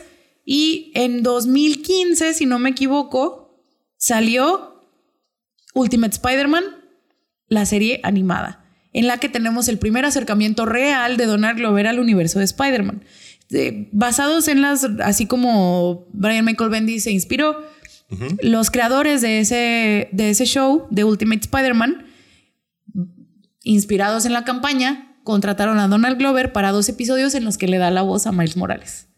Que es así como que el guiño para, para la raza que estuvo ahí cinco años antes Claro. en la campaña. Es como que, mira, ya es Spider-Man. Mira ya, ahí está. ¿Qué más quieres? ¿Qué más quieres? Eh, de ese episodio de Community que dirigió también Joe Russo, salió, bueno, de ahí salieron los rusos que ahorita son como que los, los, los punta de, de Marvel, lo que en su momento intentaron que fuera Joss Whedon y que bueno, que se, que se quitó la verga. Shout out a nuestro episodio de la cancelación de Joss Whedon. Ahora los rusos están encargados y desde 2016 están a cargo de proyectos en donde está Spider-Man. Desde la primera aparición del Spider-Man del MCU, que fue en Civil War. Civil War. Entonces, esos rusos que también tuvieron primera, o sea, primer asiento en la campaña y que también trabajaron con Donald Glover, después dirigieron o produjeron, produjeron ¿Qué? Homecoming, ¿no? Homecoming lo produjeron. Produjeron Homecoming, que es la primera película solitaria de este nuevo Spider-Man, ya formando parte casi al 100% del universo cinemático después de que tuvieron que matar la, la franquicia de Andrew Garfield por Dinero. por dinero, porque no gustó tanto. Sí, no pegó. Mm. No pegó. Ya hasta iban a hacer su universo, iban a sacar los seis siniestros. Sí, pues Iba a mamó. coquetear con Venom y, y mamó. A mí me gustaría hacer un paréntesis Sí. porque hay mucho mame de inclusión forzada con Miles contra Ah, la ajá. sirenita ahorita. De Ajá. que vean, es que hagan personajes como Miles, que ahora sí, no es como la sirenita, que le cambien. Cuando en 2011 fue una mierda. Sí, Fue una mierda. sacó lo peor. O sea, antes de que se muriera Peter, dijeron: Pues ya se va a acabar Spider-Man, Peter Parker, y lo va, va a tomar su lugar Miles Morales, un Spider-Man negro y puertorriqueño. Y, Y y- wow, la arena. wow. wow, la arena que se vio, hubo pedos, hubo mal, mal, mal, mal, mal. Y yo creo que ese tipo de cosas fueron también las que terminaron de matar el universo Ultimate. O sea, y la gente no, no podía con Es eso. que no estábamos listos. Si ahorita todavía están reclamando por Hailey Bailey en, En La en Sirenita. Güey, en el año de nuestro Señor 2023. Que es Imagínate en exactamente lo 2011, mismo, ¿eh? güey. Que es exactamente lo mismo que en 2011. O sea, Miles Morales se murió Peter y siguió Peter y siguió Miles. Acá es, tenemos la sirenita animada, tenemos la sirenita live action. Es exactamente el mismo escenario, solo que y una era blanca, ahora es negra. Uno era blanco, ahora es negro. Y es el mismo, es el mismo escenario. Solo que hemos tenido 12 años para marinar la idea de Miles. Así es. Y ahora que Miles es mainstream, eh, viene de mainstream, pero con, con esa historia de 12 Ajá. años. Acá en los live action de, de Disney, si no me equivoco, es la primera vez que, ¿Qué es en esto? que hacen. Sí, ¿no? Sí, no sé. Sí, ¿no? Que cambian de, De- de raza a alguien. Sí, ¿no? Sí. Porque Bella, bueno, ¿no? cambian. O sea, O sea, a nuestra percepción que teníamos de la sirenita. Sí, no, sí, es sí, como sí, que, sí. no es como que sea lo que decían que, por ejemplo, que, que una actriz blanca interpreta a Po- a Pocahontas. No es lo mismo. No es lo Sí, mismo. no. Este, eh, después hablemos de eso si quieren, I guess. Pero Pero, Pero es eso. Es eso, es relevante. Incluso cuando salió la primera de Into the Spider-Verse y la anunciaron, ¿qué es? ¿2009? 2009 salió, ¿no? 2019, perdón. do- salió en 2018. 2018. Digamos que si lo supimos en 2017, La, hubo, o sea, hubo, backlash hubo también. pedo y realmente yo no podía creer que iba a haber una película De en el Miles. cine en la que Miles iba a ser el, el personaje principal. O sea, ya estamos hablando de 2018, 19. Y real, yo no podía creerlo. Ahora, qué bueno que a las a los que vienen atrás de nosotros eh, lo tienen más normalizado porque es el avance de la sociedad a fin de Y cuentas. está excelente. Y está excelente, pero también entiendan de dónde venimos. Para esto- Nos tocó ver caca esto- y wow. esperamos caca, güey, por desgracia. Siempre que anuncian un casting así, que a- en nuestras épocas, ya señores, que, este, que cuando estábamos en la prepa hubiera sido imposible, inalcanzable, nos acordamos de las reacciones que... O sea, güey, ni en la prepa. O sea, Miles salió ya cuando estaba en la universidad, Sí, claro. ¿sabes? Y Into Spider-Verse salió hace cuatro Cinco. años. Cuatro o cinco años. Es como, no mames. O sea, hace cuatro años todavía hay pedo. Este año de nuestro Señor Jesucristo hay, señor, hay pedo con la sirenita. O sea, El sí hay- racismo sigue vivo. o sea, nada más como para tenerlo en perspectiva. Sigue ahí, sigue estando, solo que ahora se escogen distintas batallas. O sea, en el 2011 fue Miles Morales. ¿Por qué vas a matar a Peter Parker? Y todos de que no importa, ahí está el Peter Parker del universo principal, no pasa nada. Y de hecho, cuando Ma- porque Miles Morales era Ultimate Spider-Man y cuando en los cómics se vuelve solo Spider-Man, que. Peter Parker medio entra en un retiro y luego conviven los dos en el mismo universo siendo los dos Spider-Man, así como ya lo vemos en las películas, ¿sabes? Sí, claro. O sea, en las películas do- todos son Spider-Man. En, en Across the Spider-Verse y en Into Spider-Verse y en donde sea. O en el videojuego. En el videojuego nuevo tienes la posibilidad de jugar con uno, con el otro y los dos son Spider-Man en el mismo Nueva York, en el mismo universo, en el mismo mundo y viven en la misma calle casi, ¿no? Y no pasa nada, güey. Y no pasa nada. En, eh, y ya les estoy hablando como de 2017, 18, 19, que los juntan a todos los universos. Hubo pedo. Es que, Claro. ¿cómo va a ser Spider-Man si ahí está Peter Parker? Se tiene que morir alguien. Y es de que no pasa nada. Güey, sí. Entonces, o sea, sí, sí están, sí cachan, sí cachan que es de mentira, ¿verdad? O sea, muy, sí, es muy importante. Yo soy la primera en destacar la importancia que tiene la ficción en el desarrollo de una persona, pero hacia el bien, ¿sabes? Claro. O sea, así como no nos cuesta nada a nosotros eh, ver a Hailey Bailey como, como la sirenita, o sea, no, no nos quita nada y le suma a los que vienen atrás. Ajá. ¿Sabes cómo? Es básicamente eso. Entonces, nada más es nuestra pinche mentalidad de víctima, la verga, de me van a quitar algo cuando no es la verdad. Siempre que, que haya un Miles Morales, eh, imagínate que matan a todos los Peter, güey. Que a todos los Peter Parker y a toda iteración de Spider-Man que no es negro. Siguen estando 70 perros años de Spider-Man ahí que, puedes, que, que puedes tener.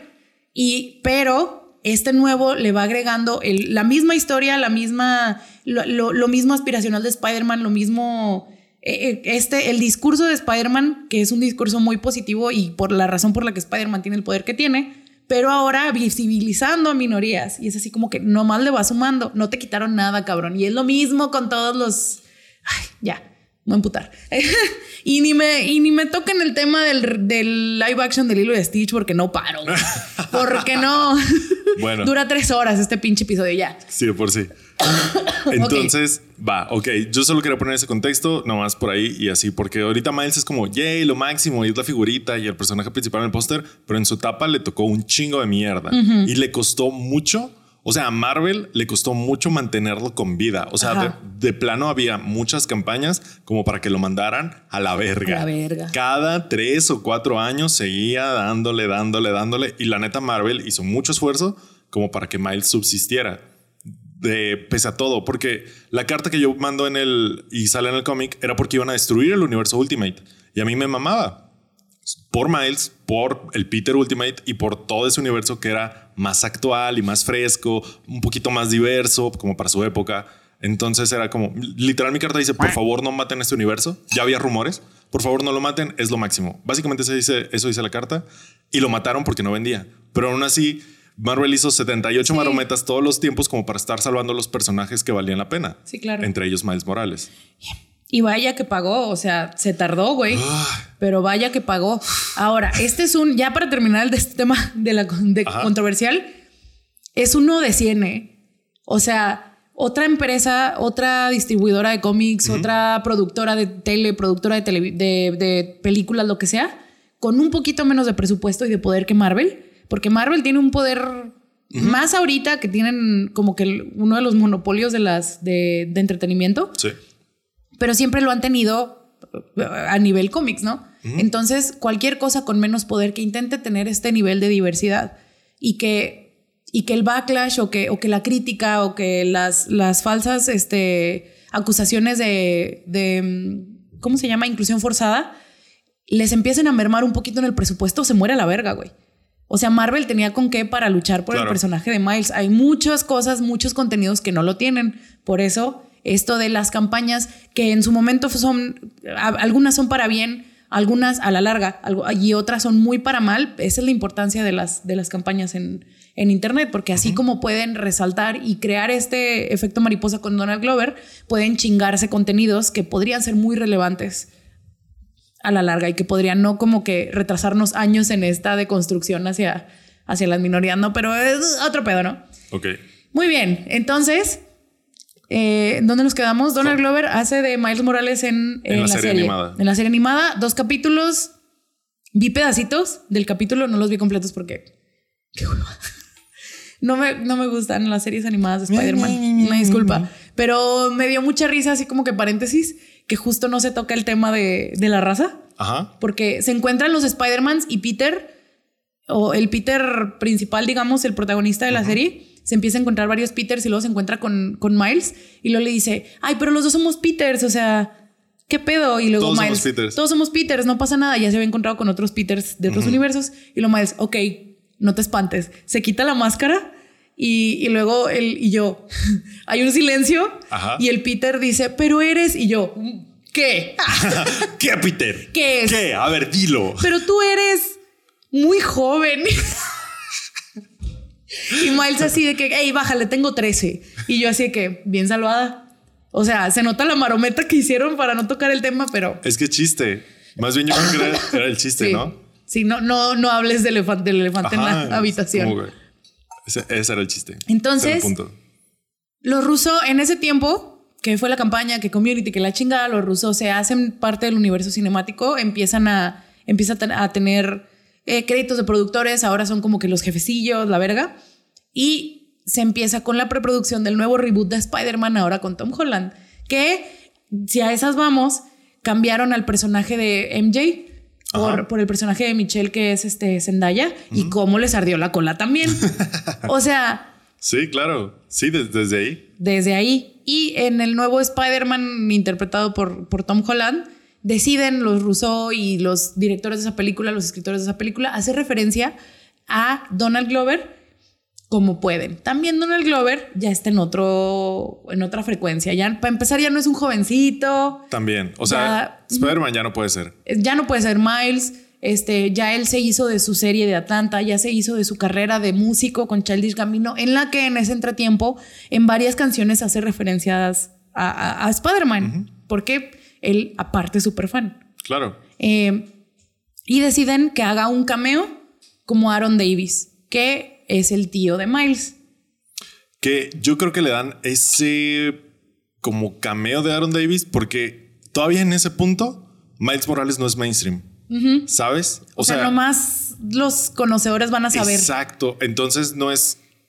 Es que ahorita Miles Morales es Miles Morales, Sí, ¿sabes? pero en Y- 2016. pero en 2016 todavía no. O sea, incluso en las series animadas, yo me acuerdo, en las caricaturas, salía de que súper de Easter egg. O sea, me acuerdo un Spider-Man, creo que en espectacular Spider-Man, de que abre su celular y de que ve los contactos y sale Capitán América, Iron Man, Miles Morales. Y para mí eso era ¡Ah! Miles Morales salió, ¿sabes? Ni siquiera, o sea, le dan un nombre. eh, el cameo está en tres partes. Una, una referencia visual, una escena con Tom Holland y una escena eliminada. Entonces, en la referencia visual, Spider-Man con los lentes que le deja a Tony Stark, la chingada, este, con su sistema operativo, eh, busca un güey y sale como que la ficha técnica de, de Aaron Davis, ¿no? Y luego es este güey, se llama Aaron Davis, vive aquí y luego lo va a buscar. Esa es la primera referencia. Luego, ya es la escena que tiene con, con Tom Holland. La interacción. La interacción que en la que le dice, a mí me interesa que este barrio esté bien porque yo tengo un sobrino aquí.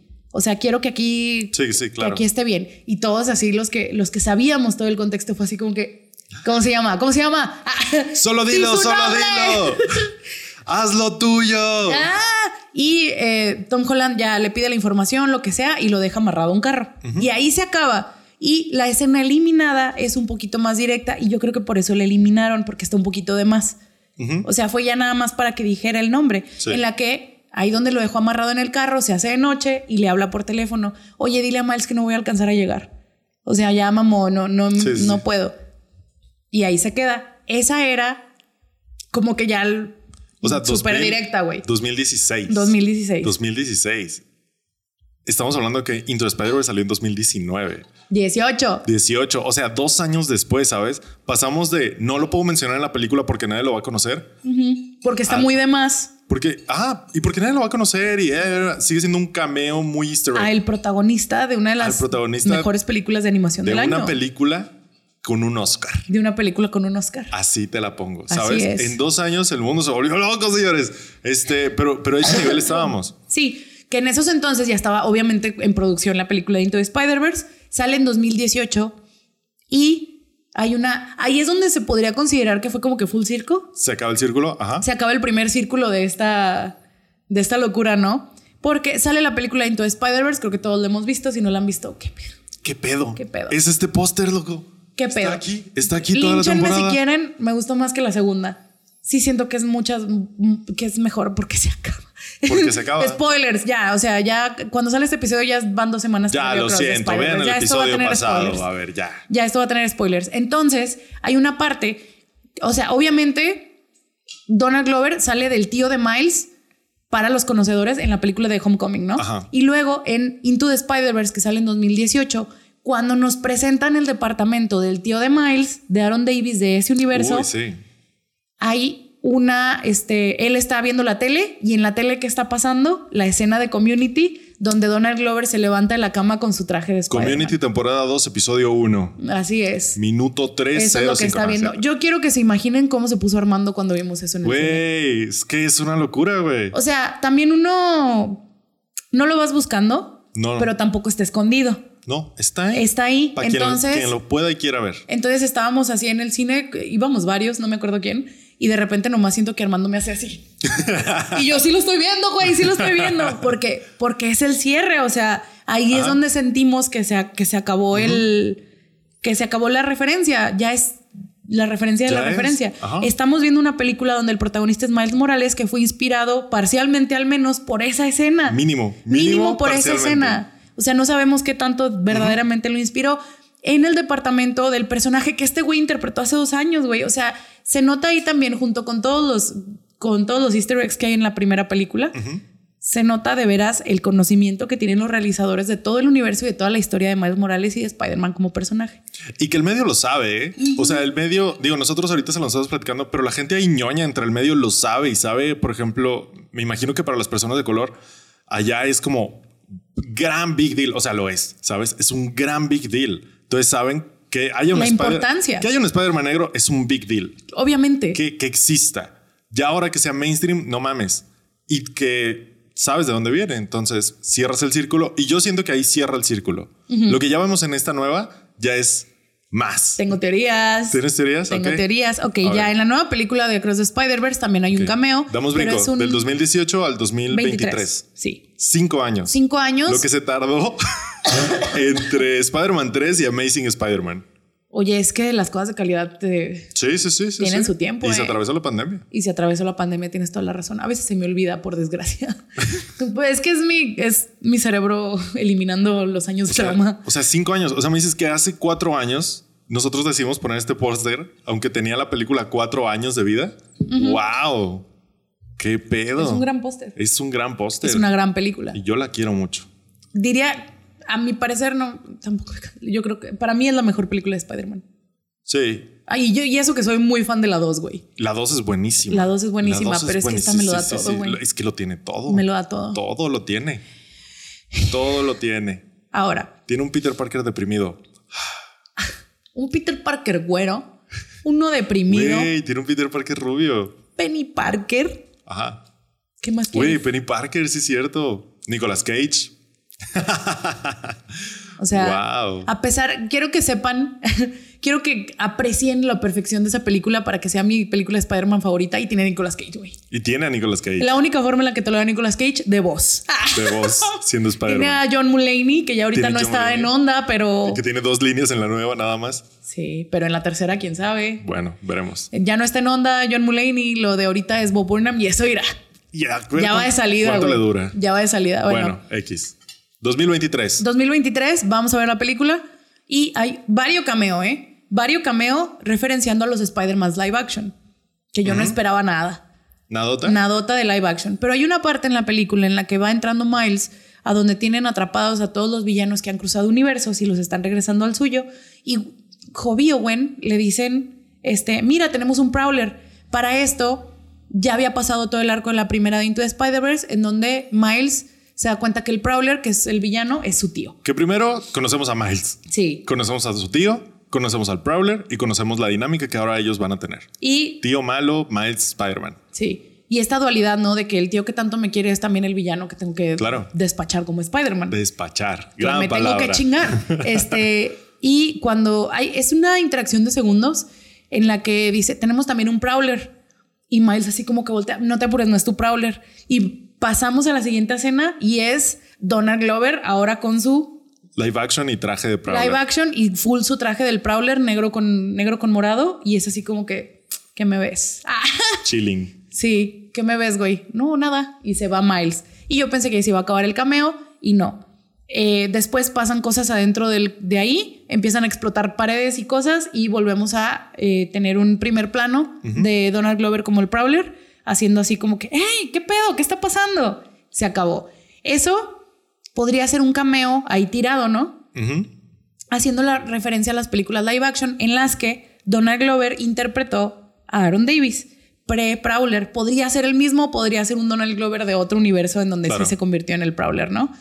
Pero Sí, porque el que vemos en Homecoming no tiene carota de que va a ser el Prowler. no, pero quién sabe. Pero quién sabe, pues, cosas cosas más pasan. extrañas han pasado. Y sí. Ahora. de eso se trata todo este episodio. Quiero cerrar con este nuevo círculo que se está abriendo, que podría o no explorarse, podría ser una maquinación de TikTok o de los, o de los este, bloggers en Reddit o lo que sea, pero se acaba la película de Across the Spider-Verse con una revelación, que es algo que nos van manejando toda la película. La araña que, mor- que mordió a Miles en este universo, en esta película, en este contexto, es una araña que voló, bueno, la llevaron del universo 42 al universo de Miles.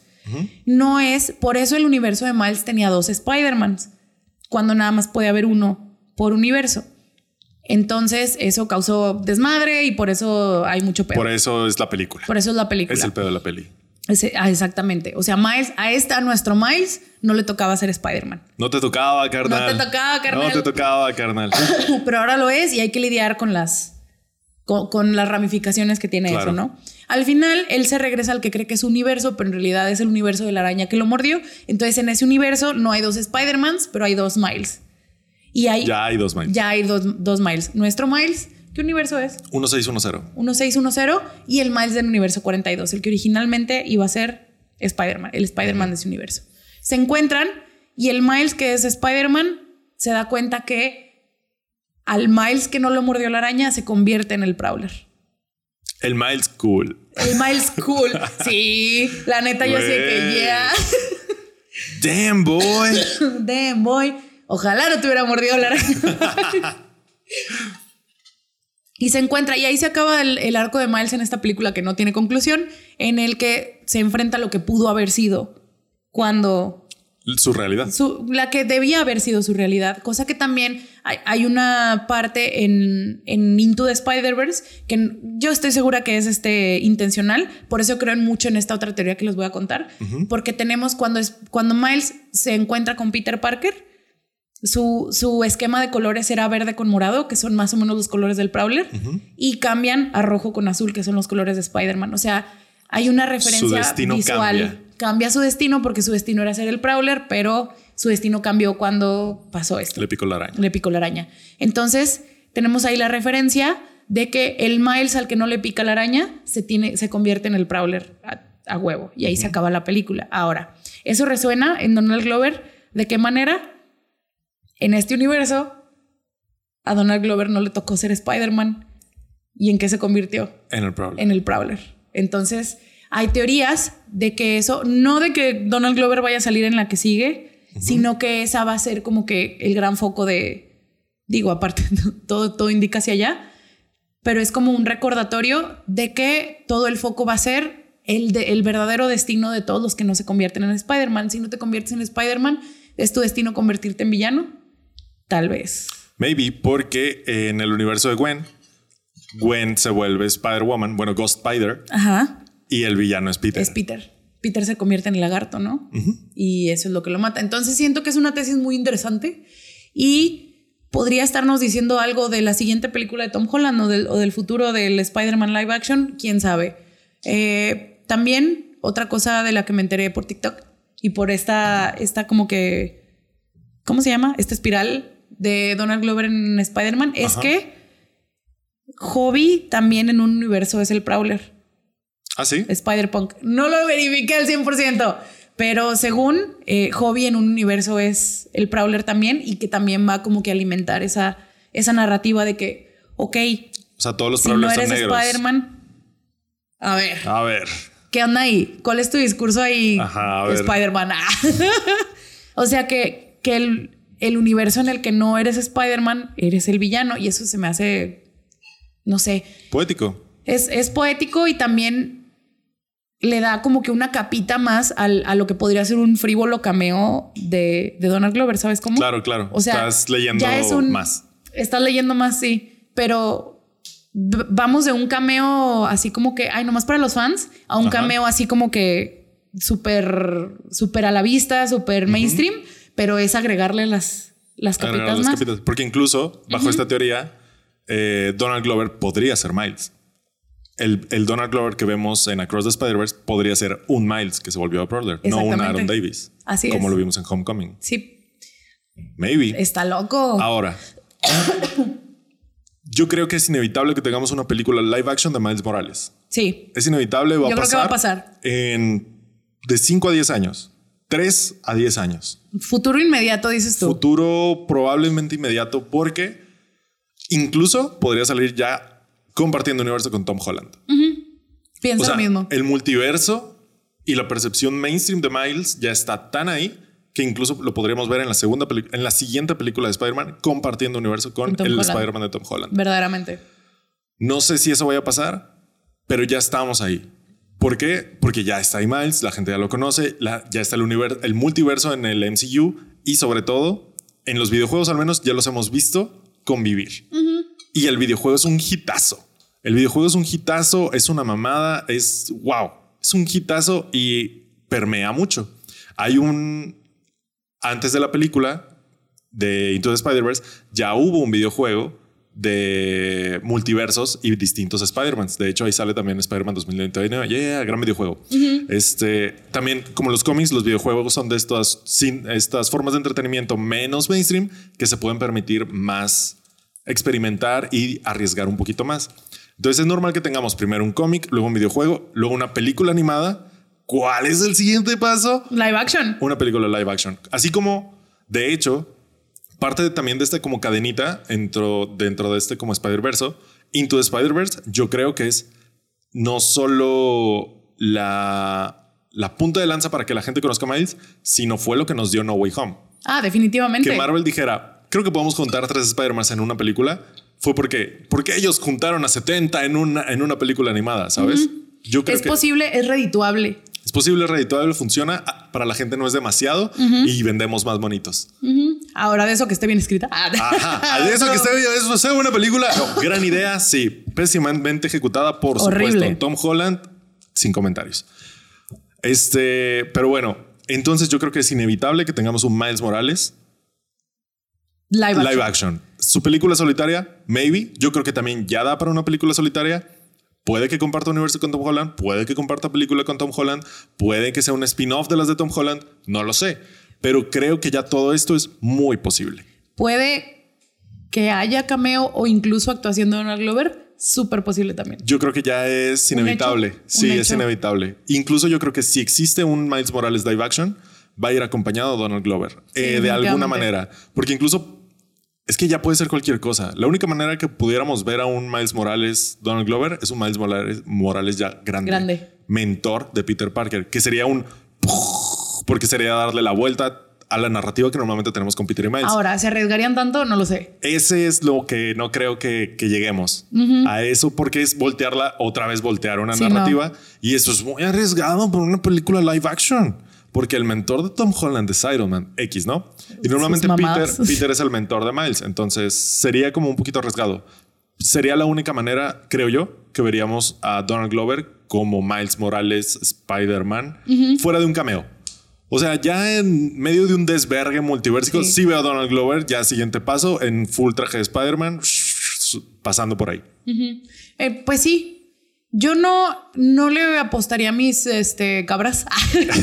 Yo no apostaría a mis cabras a que Donald va a ser Miles ever. Sí, no, no, no. Creo que hasta él mismo No, como, como Ever, artista ya... Yo creo que en cameo, yo creo que sí. Igual y, pero le apostaría más a que le van a... Si pasa esto, a que van a alimentar esta onda del, del Prowler y de Aaron. Sí, sí, sí, lo veo también más como villano y también encaja más como en su personaje de Child, de Donald Glover que es ahorita. Sí, del, del Donald Glover serio. Que si lo piensas, Mm. alimenta esta narrativa también en la vida real. Como a Donald Glover no le tocó ser Spider-Man, Le le, toca ser el villano. toca ser Childish Gambino. ¿Sabes? Ay, ay, ay. Sí, sí, sí, le toca ser el malo. Le toca Sí. ser así. El, Ey, ey, ey. el This is America. E- ese es, ese es ahora Donald Glover, ¿sabes? Porque no pudo ser Spider-Man cuando le Vaya. tocaba. Yo no, a mí no me parece nada malo. No, no, no. Dios ¿Qué, da, Dios qué quita. dice eso de mi verdad? O sea, Sí. me, me, me das al- eh, material para introspección. Material para terapia esta semana. Ah, No, ya. Se fue, güey, ya. Ya está ocupado la que Ya sigue. Ah, ok, bueno, muy bien. Pero, pero me parece, es, es muy poético, es esas cosas que dices como, como lo de My Romance. Obviamente no es la misma importancia, ¿verdad? Ajá. Pero es, em, es poético, güey. O sea, que estén dándole cameos a este güey sin el que no habría Miles. O sea, porque no, no presumo saber qué tanto porcentaje inspiró, pero verdad, o sea, Miles como lo conocemos no habría pasado sin Donald Glover. Yo creo que un chingo. O sea, yo habiendo leído el cómic, Sí, sí. o sea, real iba como súper bien a su ritmo chido y luego fue como que vamos a matarlo. O sea, real en 20 cómics todo se fue, en 20 números, 15 o menos, todo se fue a la verga. Todo se fue a la verga. Y dijo, "Eh, vamos a hacer un Spider-Man negro puertorriqueño, chingue su madre. Y el editor dijo, chingue su madre, ni me importa ese pinche universo de mierda, haz lo que quieras. Y. Brian Michael Bendis dijo, yo vine a "A cambiar el huevo". juego. O una, una vez más. Una vez más. Una vez más cambiando el juego. Sí, miren, no sé, igual y terminar con recomendaciones, porque mira, ya este, el tren del multiverso de Spider-Man de Donald Glover, ya, o sea, ese tren ya salió hace un chingo. No, no podemos, creo yo, predecir qué va a pasar porque, porque nunca pudimos. Nunca, no. no, y nunca le vamos a atinar, güey, porque esta es una industria Es que- y la franquicia se mueve y la industria se mueve y el público cambia y las prioridades cambian. Y yo creo que antes no pudimos predecirlo porque todo se veía muy imposible. Y ahora, al y ahora, contrario, güey. ahora cualquier cosa es posible. Cualquier cosa es posible. Dios da y Dios quita. Entonces ahora cualquier cosa es posible. Y yo creo que con eso nos vamos. Este, intentamos que este episodio fuera algo más que un hilo de Twitter porque sabemos que tal vez muchos de ustedes ya conocían esta este Ajá, hilo. Es más como de nuestra perspectiva como dinosaurios que ya estuvieron. Y como, y como más referencias, o sea, porque nadie te va a decir cositas. Por ejemplo, las cosas del cómics no, no siempre vienen en el hilo. Es de que, ah, Donald Glover y su pijama. Y luego eso pasó a que fuera Miles Morales. Y, ¿sabe? Como intentamos que fuera un poquito más extenso porque sabemos que estuvo muy de moda en estas semanas esta historia. Y la neta mamamos. mamamos, debimos de haberlo hecho así un chingo porque lo vivimos. Así como les hemos contado muchas cosas que vivimos, mamamos, parte, mamamos sí. en esta, una disculpa. A esta, bueno. a esta sí llegamos tarde. También parte de ser unos ancianos el día de hoy es este El ocaso de nuestras en vidas, el dijiste ocaso en el en el film de nuestros tiempos es al menos lo que tenemos son estas grandiosas historias de, de la ¿cómo se llama? de la transición o sea esa transición Ajá. que nos tocó de las redes sociales y de todo eso Claro. nos, nos hizo espectadores de primera mano de un chingo de cosas y una de ellas fue esto entonces como como esta tenemos varias y como que de repente se van de nuestro radar o se nos hacen la cosa más X, ¿sabes? Sí, sí, sí. Porque nos, nos envolvemos en nuestra experiencia tanto tiempo, más yo, de que, ah, seguro todos saben eso. ¿Para Sí, qué? claro. ¿Para qué? O de que son cosas tan cotidianas. Son cosas tan cotidianas Y tal para vez no lo nosotros. es. O Y- tal vez no es, no fue tan importante para nosotros como para otros, o al revés. Fue muchísimo más importante para nosotros de lo que creemos para los demás. Entonces, Y de eso se trata este podcast. Esta vez solo lamentamos llegar tarde. Debimos Sí. haber hecho esto Hace antes, años. En alguna otra temporada Sí. o mínimo antes de que saliera la película. sí, no, sí mamamos, güey. Sí, mamamos. Sí se- mamamos se nos fue, se nos fue esta. Una disculpa. Pero espero que la hayan disfrutado ahorita. Espero que la hayan disfrutado. Y de recomendaciones, yo me voy. Si ustedes quieren leer cómics, son 160 números de Ultimate Spider-Man, el de Peter Parker. Este de Miles Morales, su línea de tiempo es un poquito más desmadrada porque estuvieron cambiando mucho los nombres, pero pueden empezar con el uno de Miles Morales, Ultimate Spider-Man Miles Morales. Y de ahí los van, los van como cachando. Está, está bueno, pero les digo, está desmadrada y no tiene como un final porque pues Miles sigue vivo y se va a otro universo y ya está en el universo principal y la chingada, ¿no?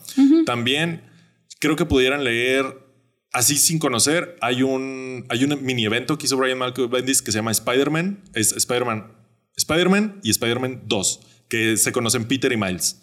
O sea, es como el pre-Spider-Verso. De ahí salió la idea para el Spider-Verso. Son cinco números, creo, cada uno. Y estaba bien padre porque se conocen y estaba bien bonito. Eso es como de Spider-Man, el Ultimate y, y el Spider-Verso. El primer Spider-Verse está muy padre. No tiene mucho que ver con la historia de estas películas, pero está muy padre y te explica muchas cosas. Y pueden ver el origen de Penny, de Spider-Man Noir, de muchos Spider-Mans que ahorita ya salen en las De películas. Spider-Puerco. Ajá, de Spider-Ham. Em, no sé. ¿Qué más? Yo Community, obviamente. Community- Atlanta. Atlanta, Community está, en Netflix. rarísima, ¿eh? Atlanta O sea, ya está en Netflix también, ¿no? Sí, creo que sí. Atlanta es eh, la, la serie que puso a. O sea, porque Donald Glover ya estaba en el mainstream, creo yo, pero es la que lo puso así como que en el.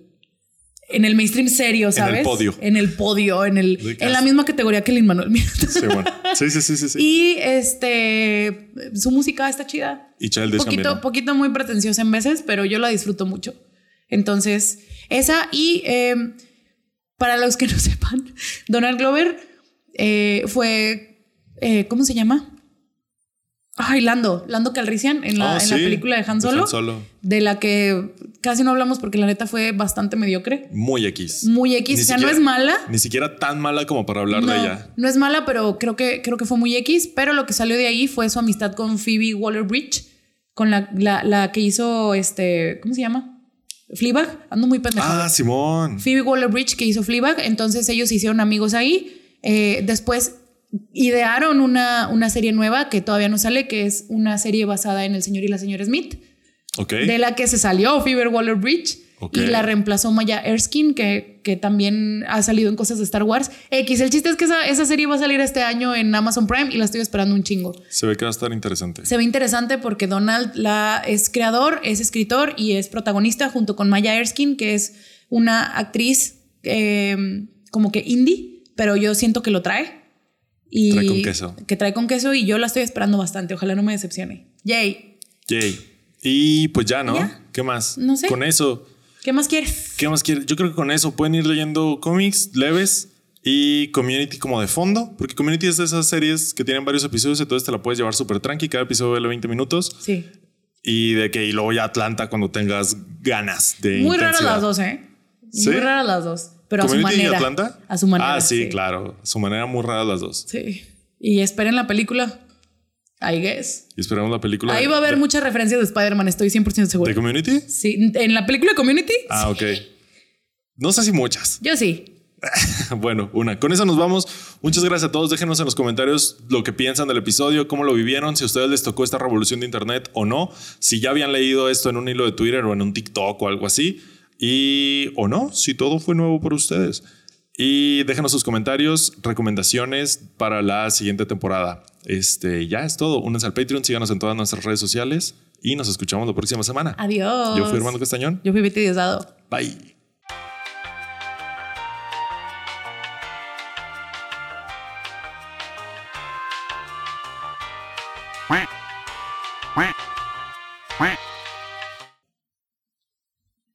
Oye, ¿no trajiste tu iPad, va? No. Bueno, quiero compartir esto. Ahorita lo- estoy a punto de compartirlo en, la, en el grupo de la Desarmy. Ok. Pero esto que me acaba de salir, orgánico, güey. Ok. Eh, parte de un grupo de los de BTS a los que me uní en la búsqueda de mi photocard que se llama Bangtan Nos Pavimentó. Saludos. ¿Bangtan nos pavimentó? Sí. Ahorita te voy a enseñar el nombre de otros grupos que no quiero que sepan porque no quiero que, que sepan. Este no es el que conté de que exponían gente. Ok. Ok. Este es otro. Este, hay, alguien hizo un fanart de Miguel Ojara. Ok. O sea, de Spider-Man 2099. 2099, pero si fuera Namjoon. ok. ¿Quieres ver? Sí. Está horrendo. Cállate, güey. Está chido. O sea, está padre. Lo voy a compartir en la Desarme. Ya no se los voy a enseñar porque ya me dio vergüenza porque Armando dijo que está horrendo. Está feo el fanart. No, no me encantó. O sea, la idea es está buena. fanart. La idea me gustó. ¿A quién de BTS pondrías? Spider-Man con. De 2099, de Miles y de Peter. Sí, a eso iba. ¿Qué, qué Spider-Man sería cada miembro de BTS? Uh, Más bien, ¿no? Ok, a ver quién. Este. A ver. Yo creo que. Uy, está difícil, ¿eh?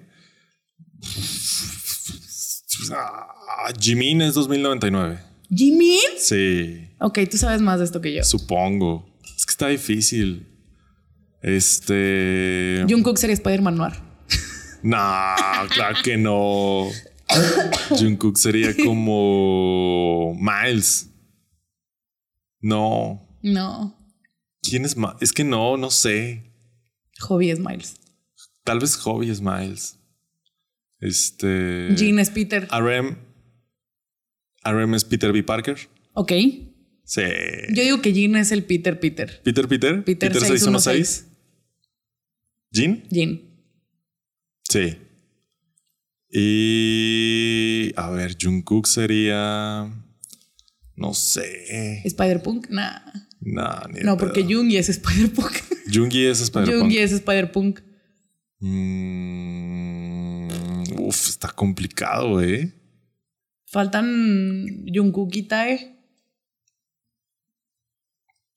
Ah, no sé, no Tan sé. está complicado, sí. Está difícil. Lo ponemos en Twitter. Eh. Lo acabamos en Twitter. Lo acabamos en Twitter. Vaya. Qué loco, ¿eh? Para pensar este domingo. Ajá.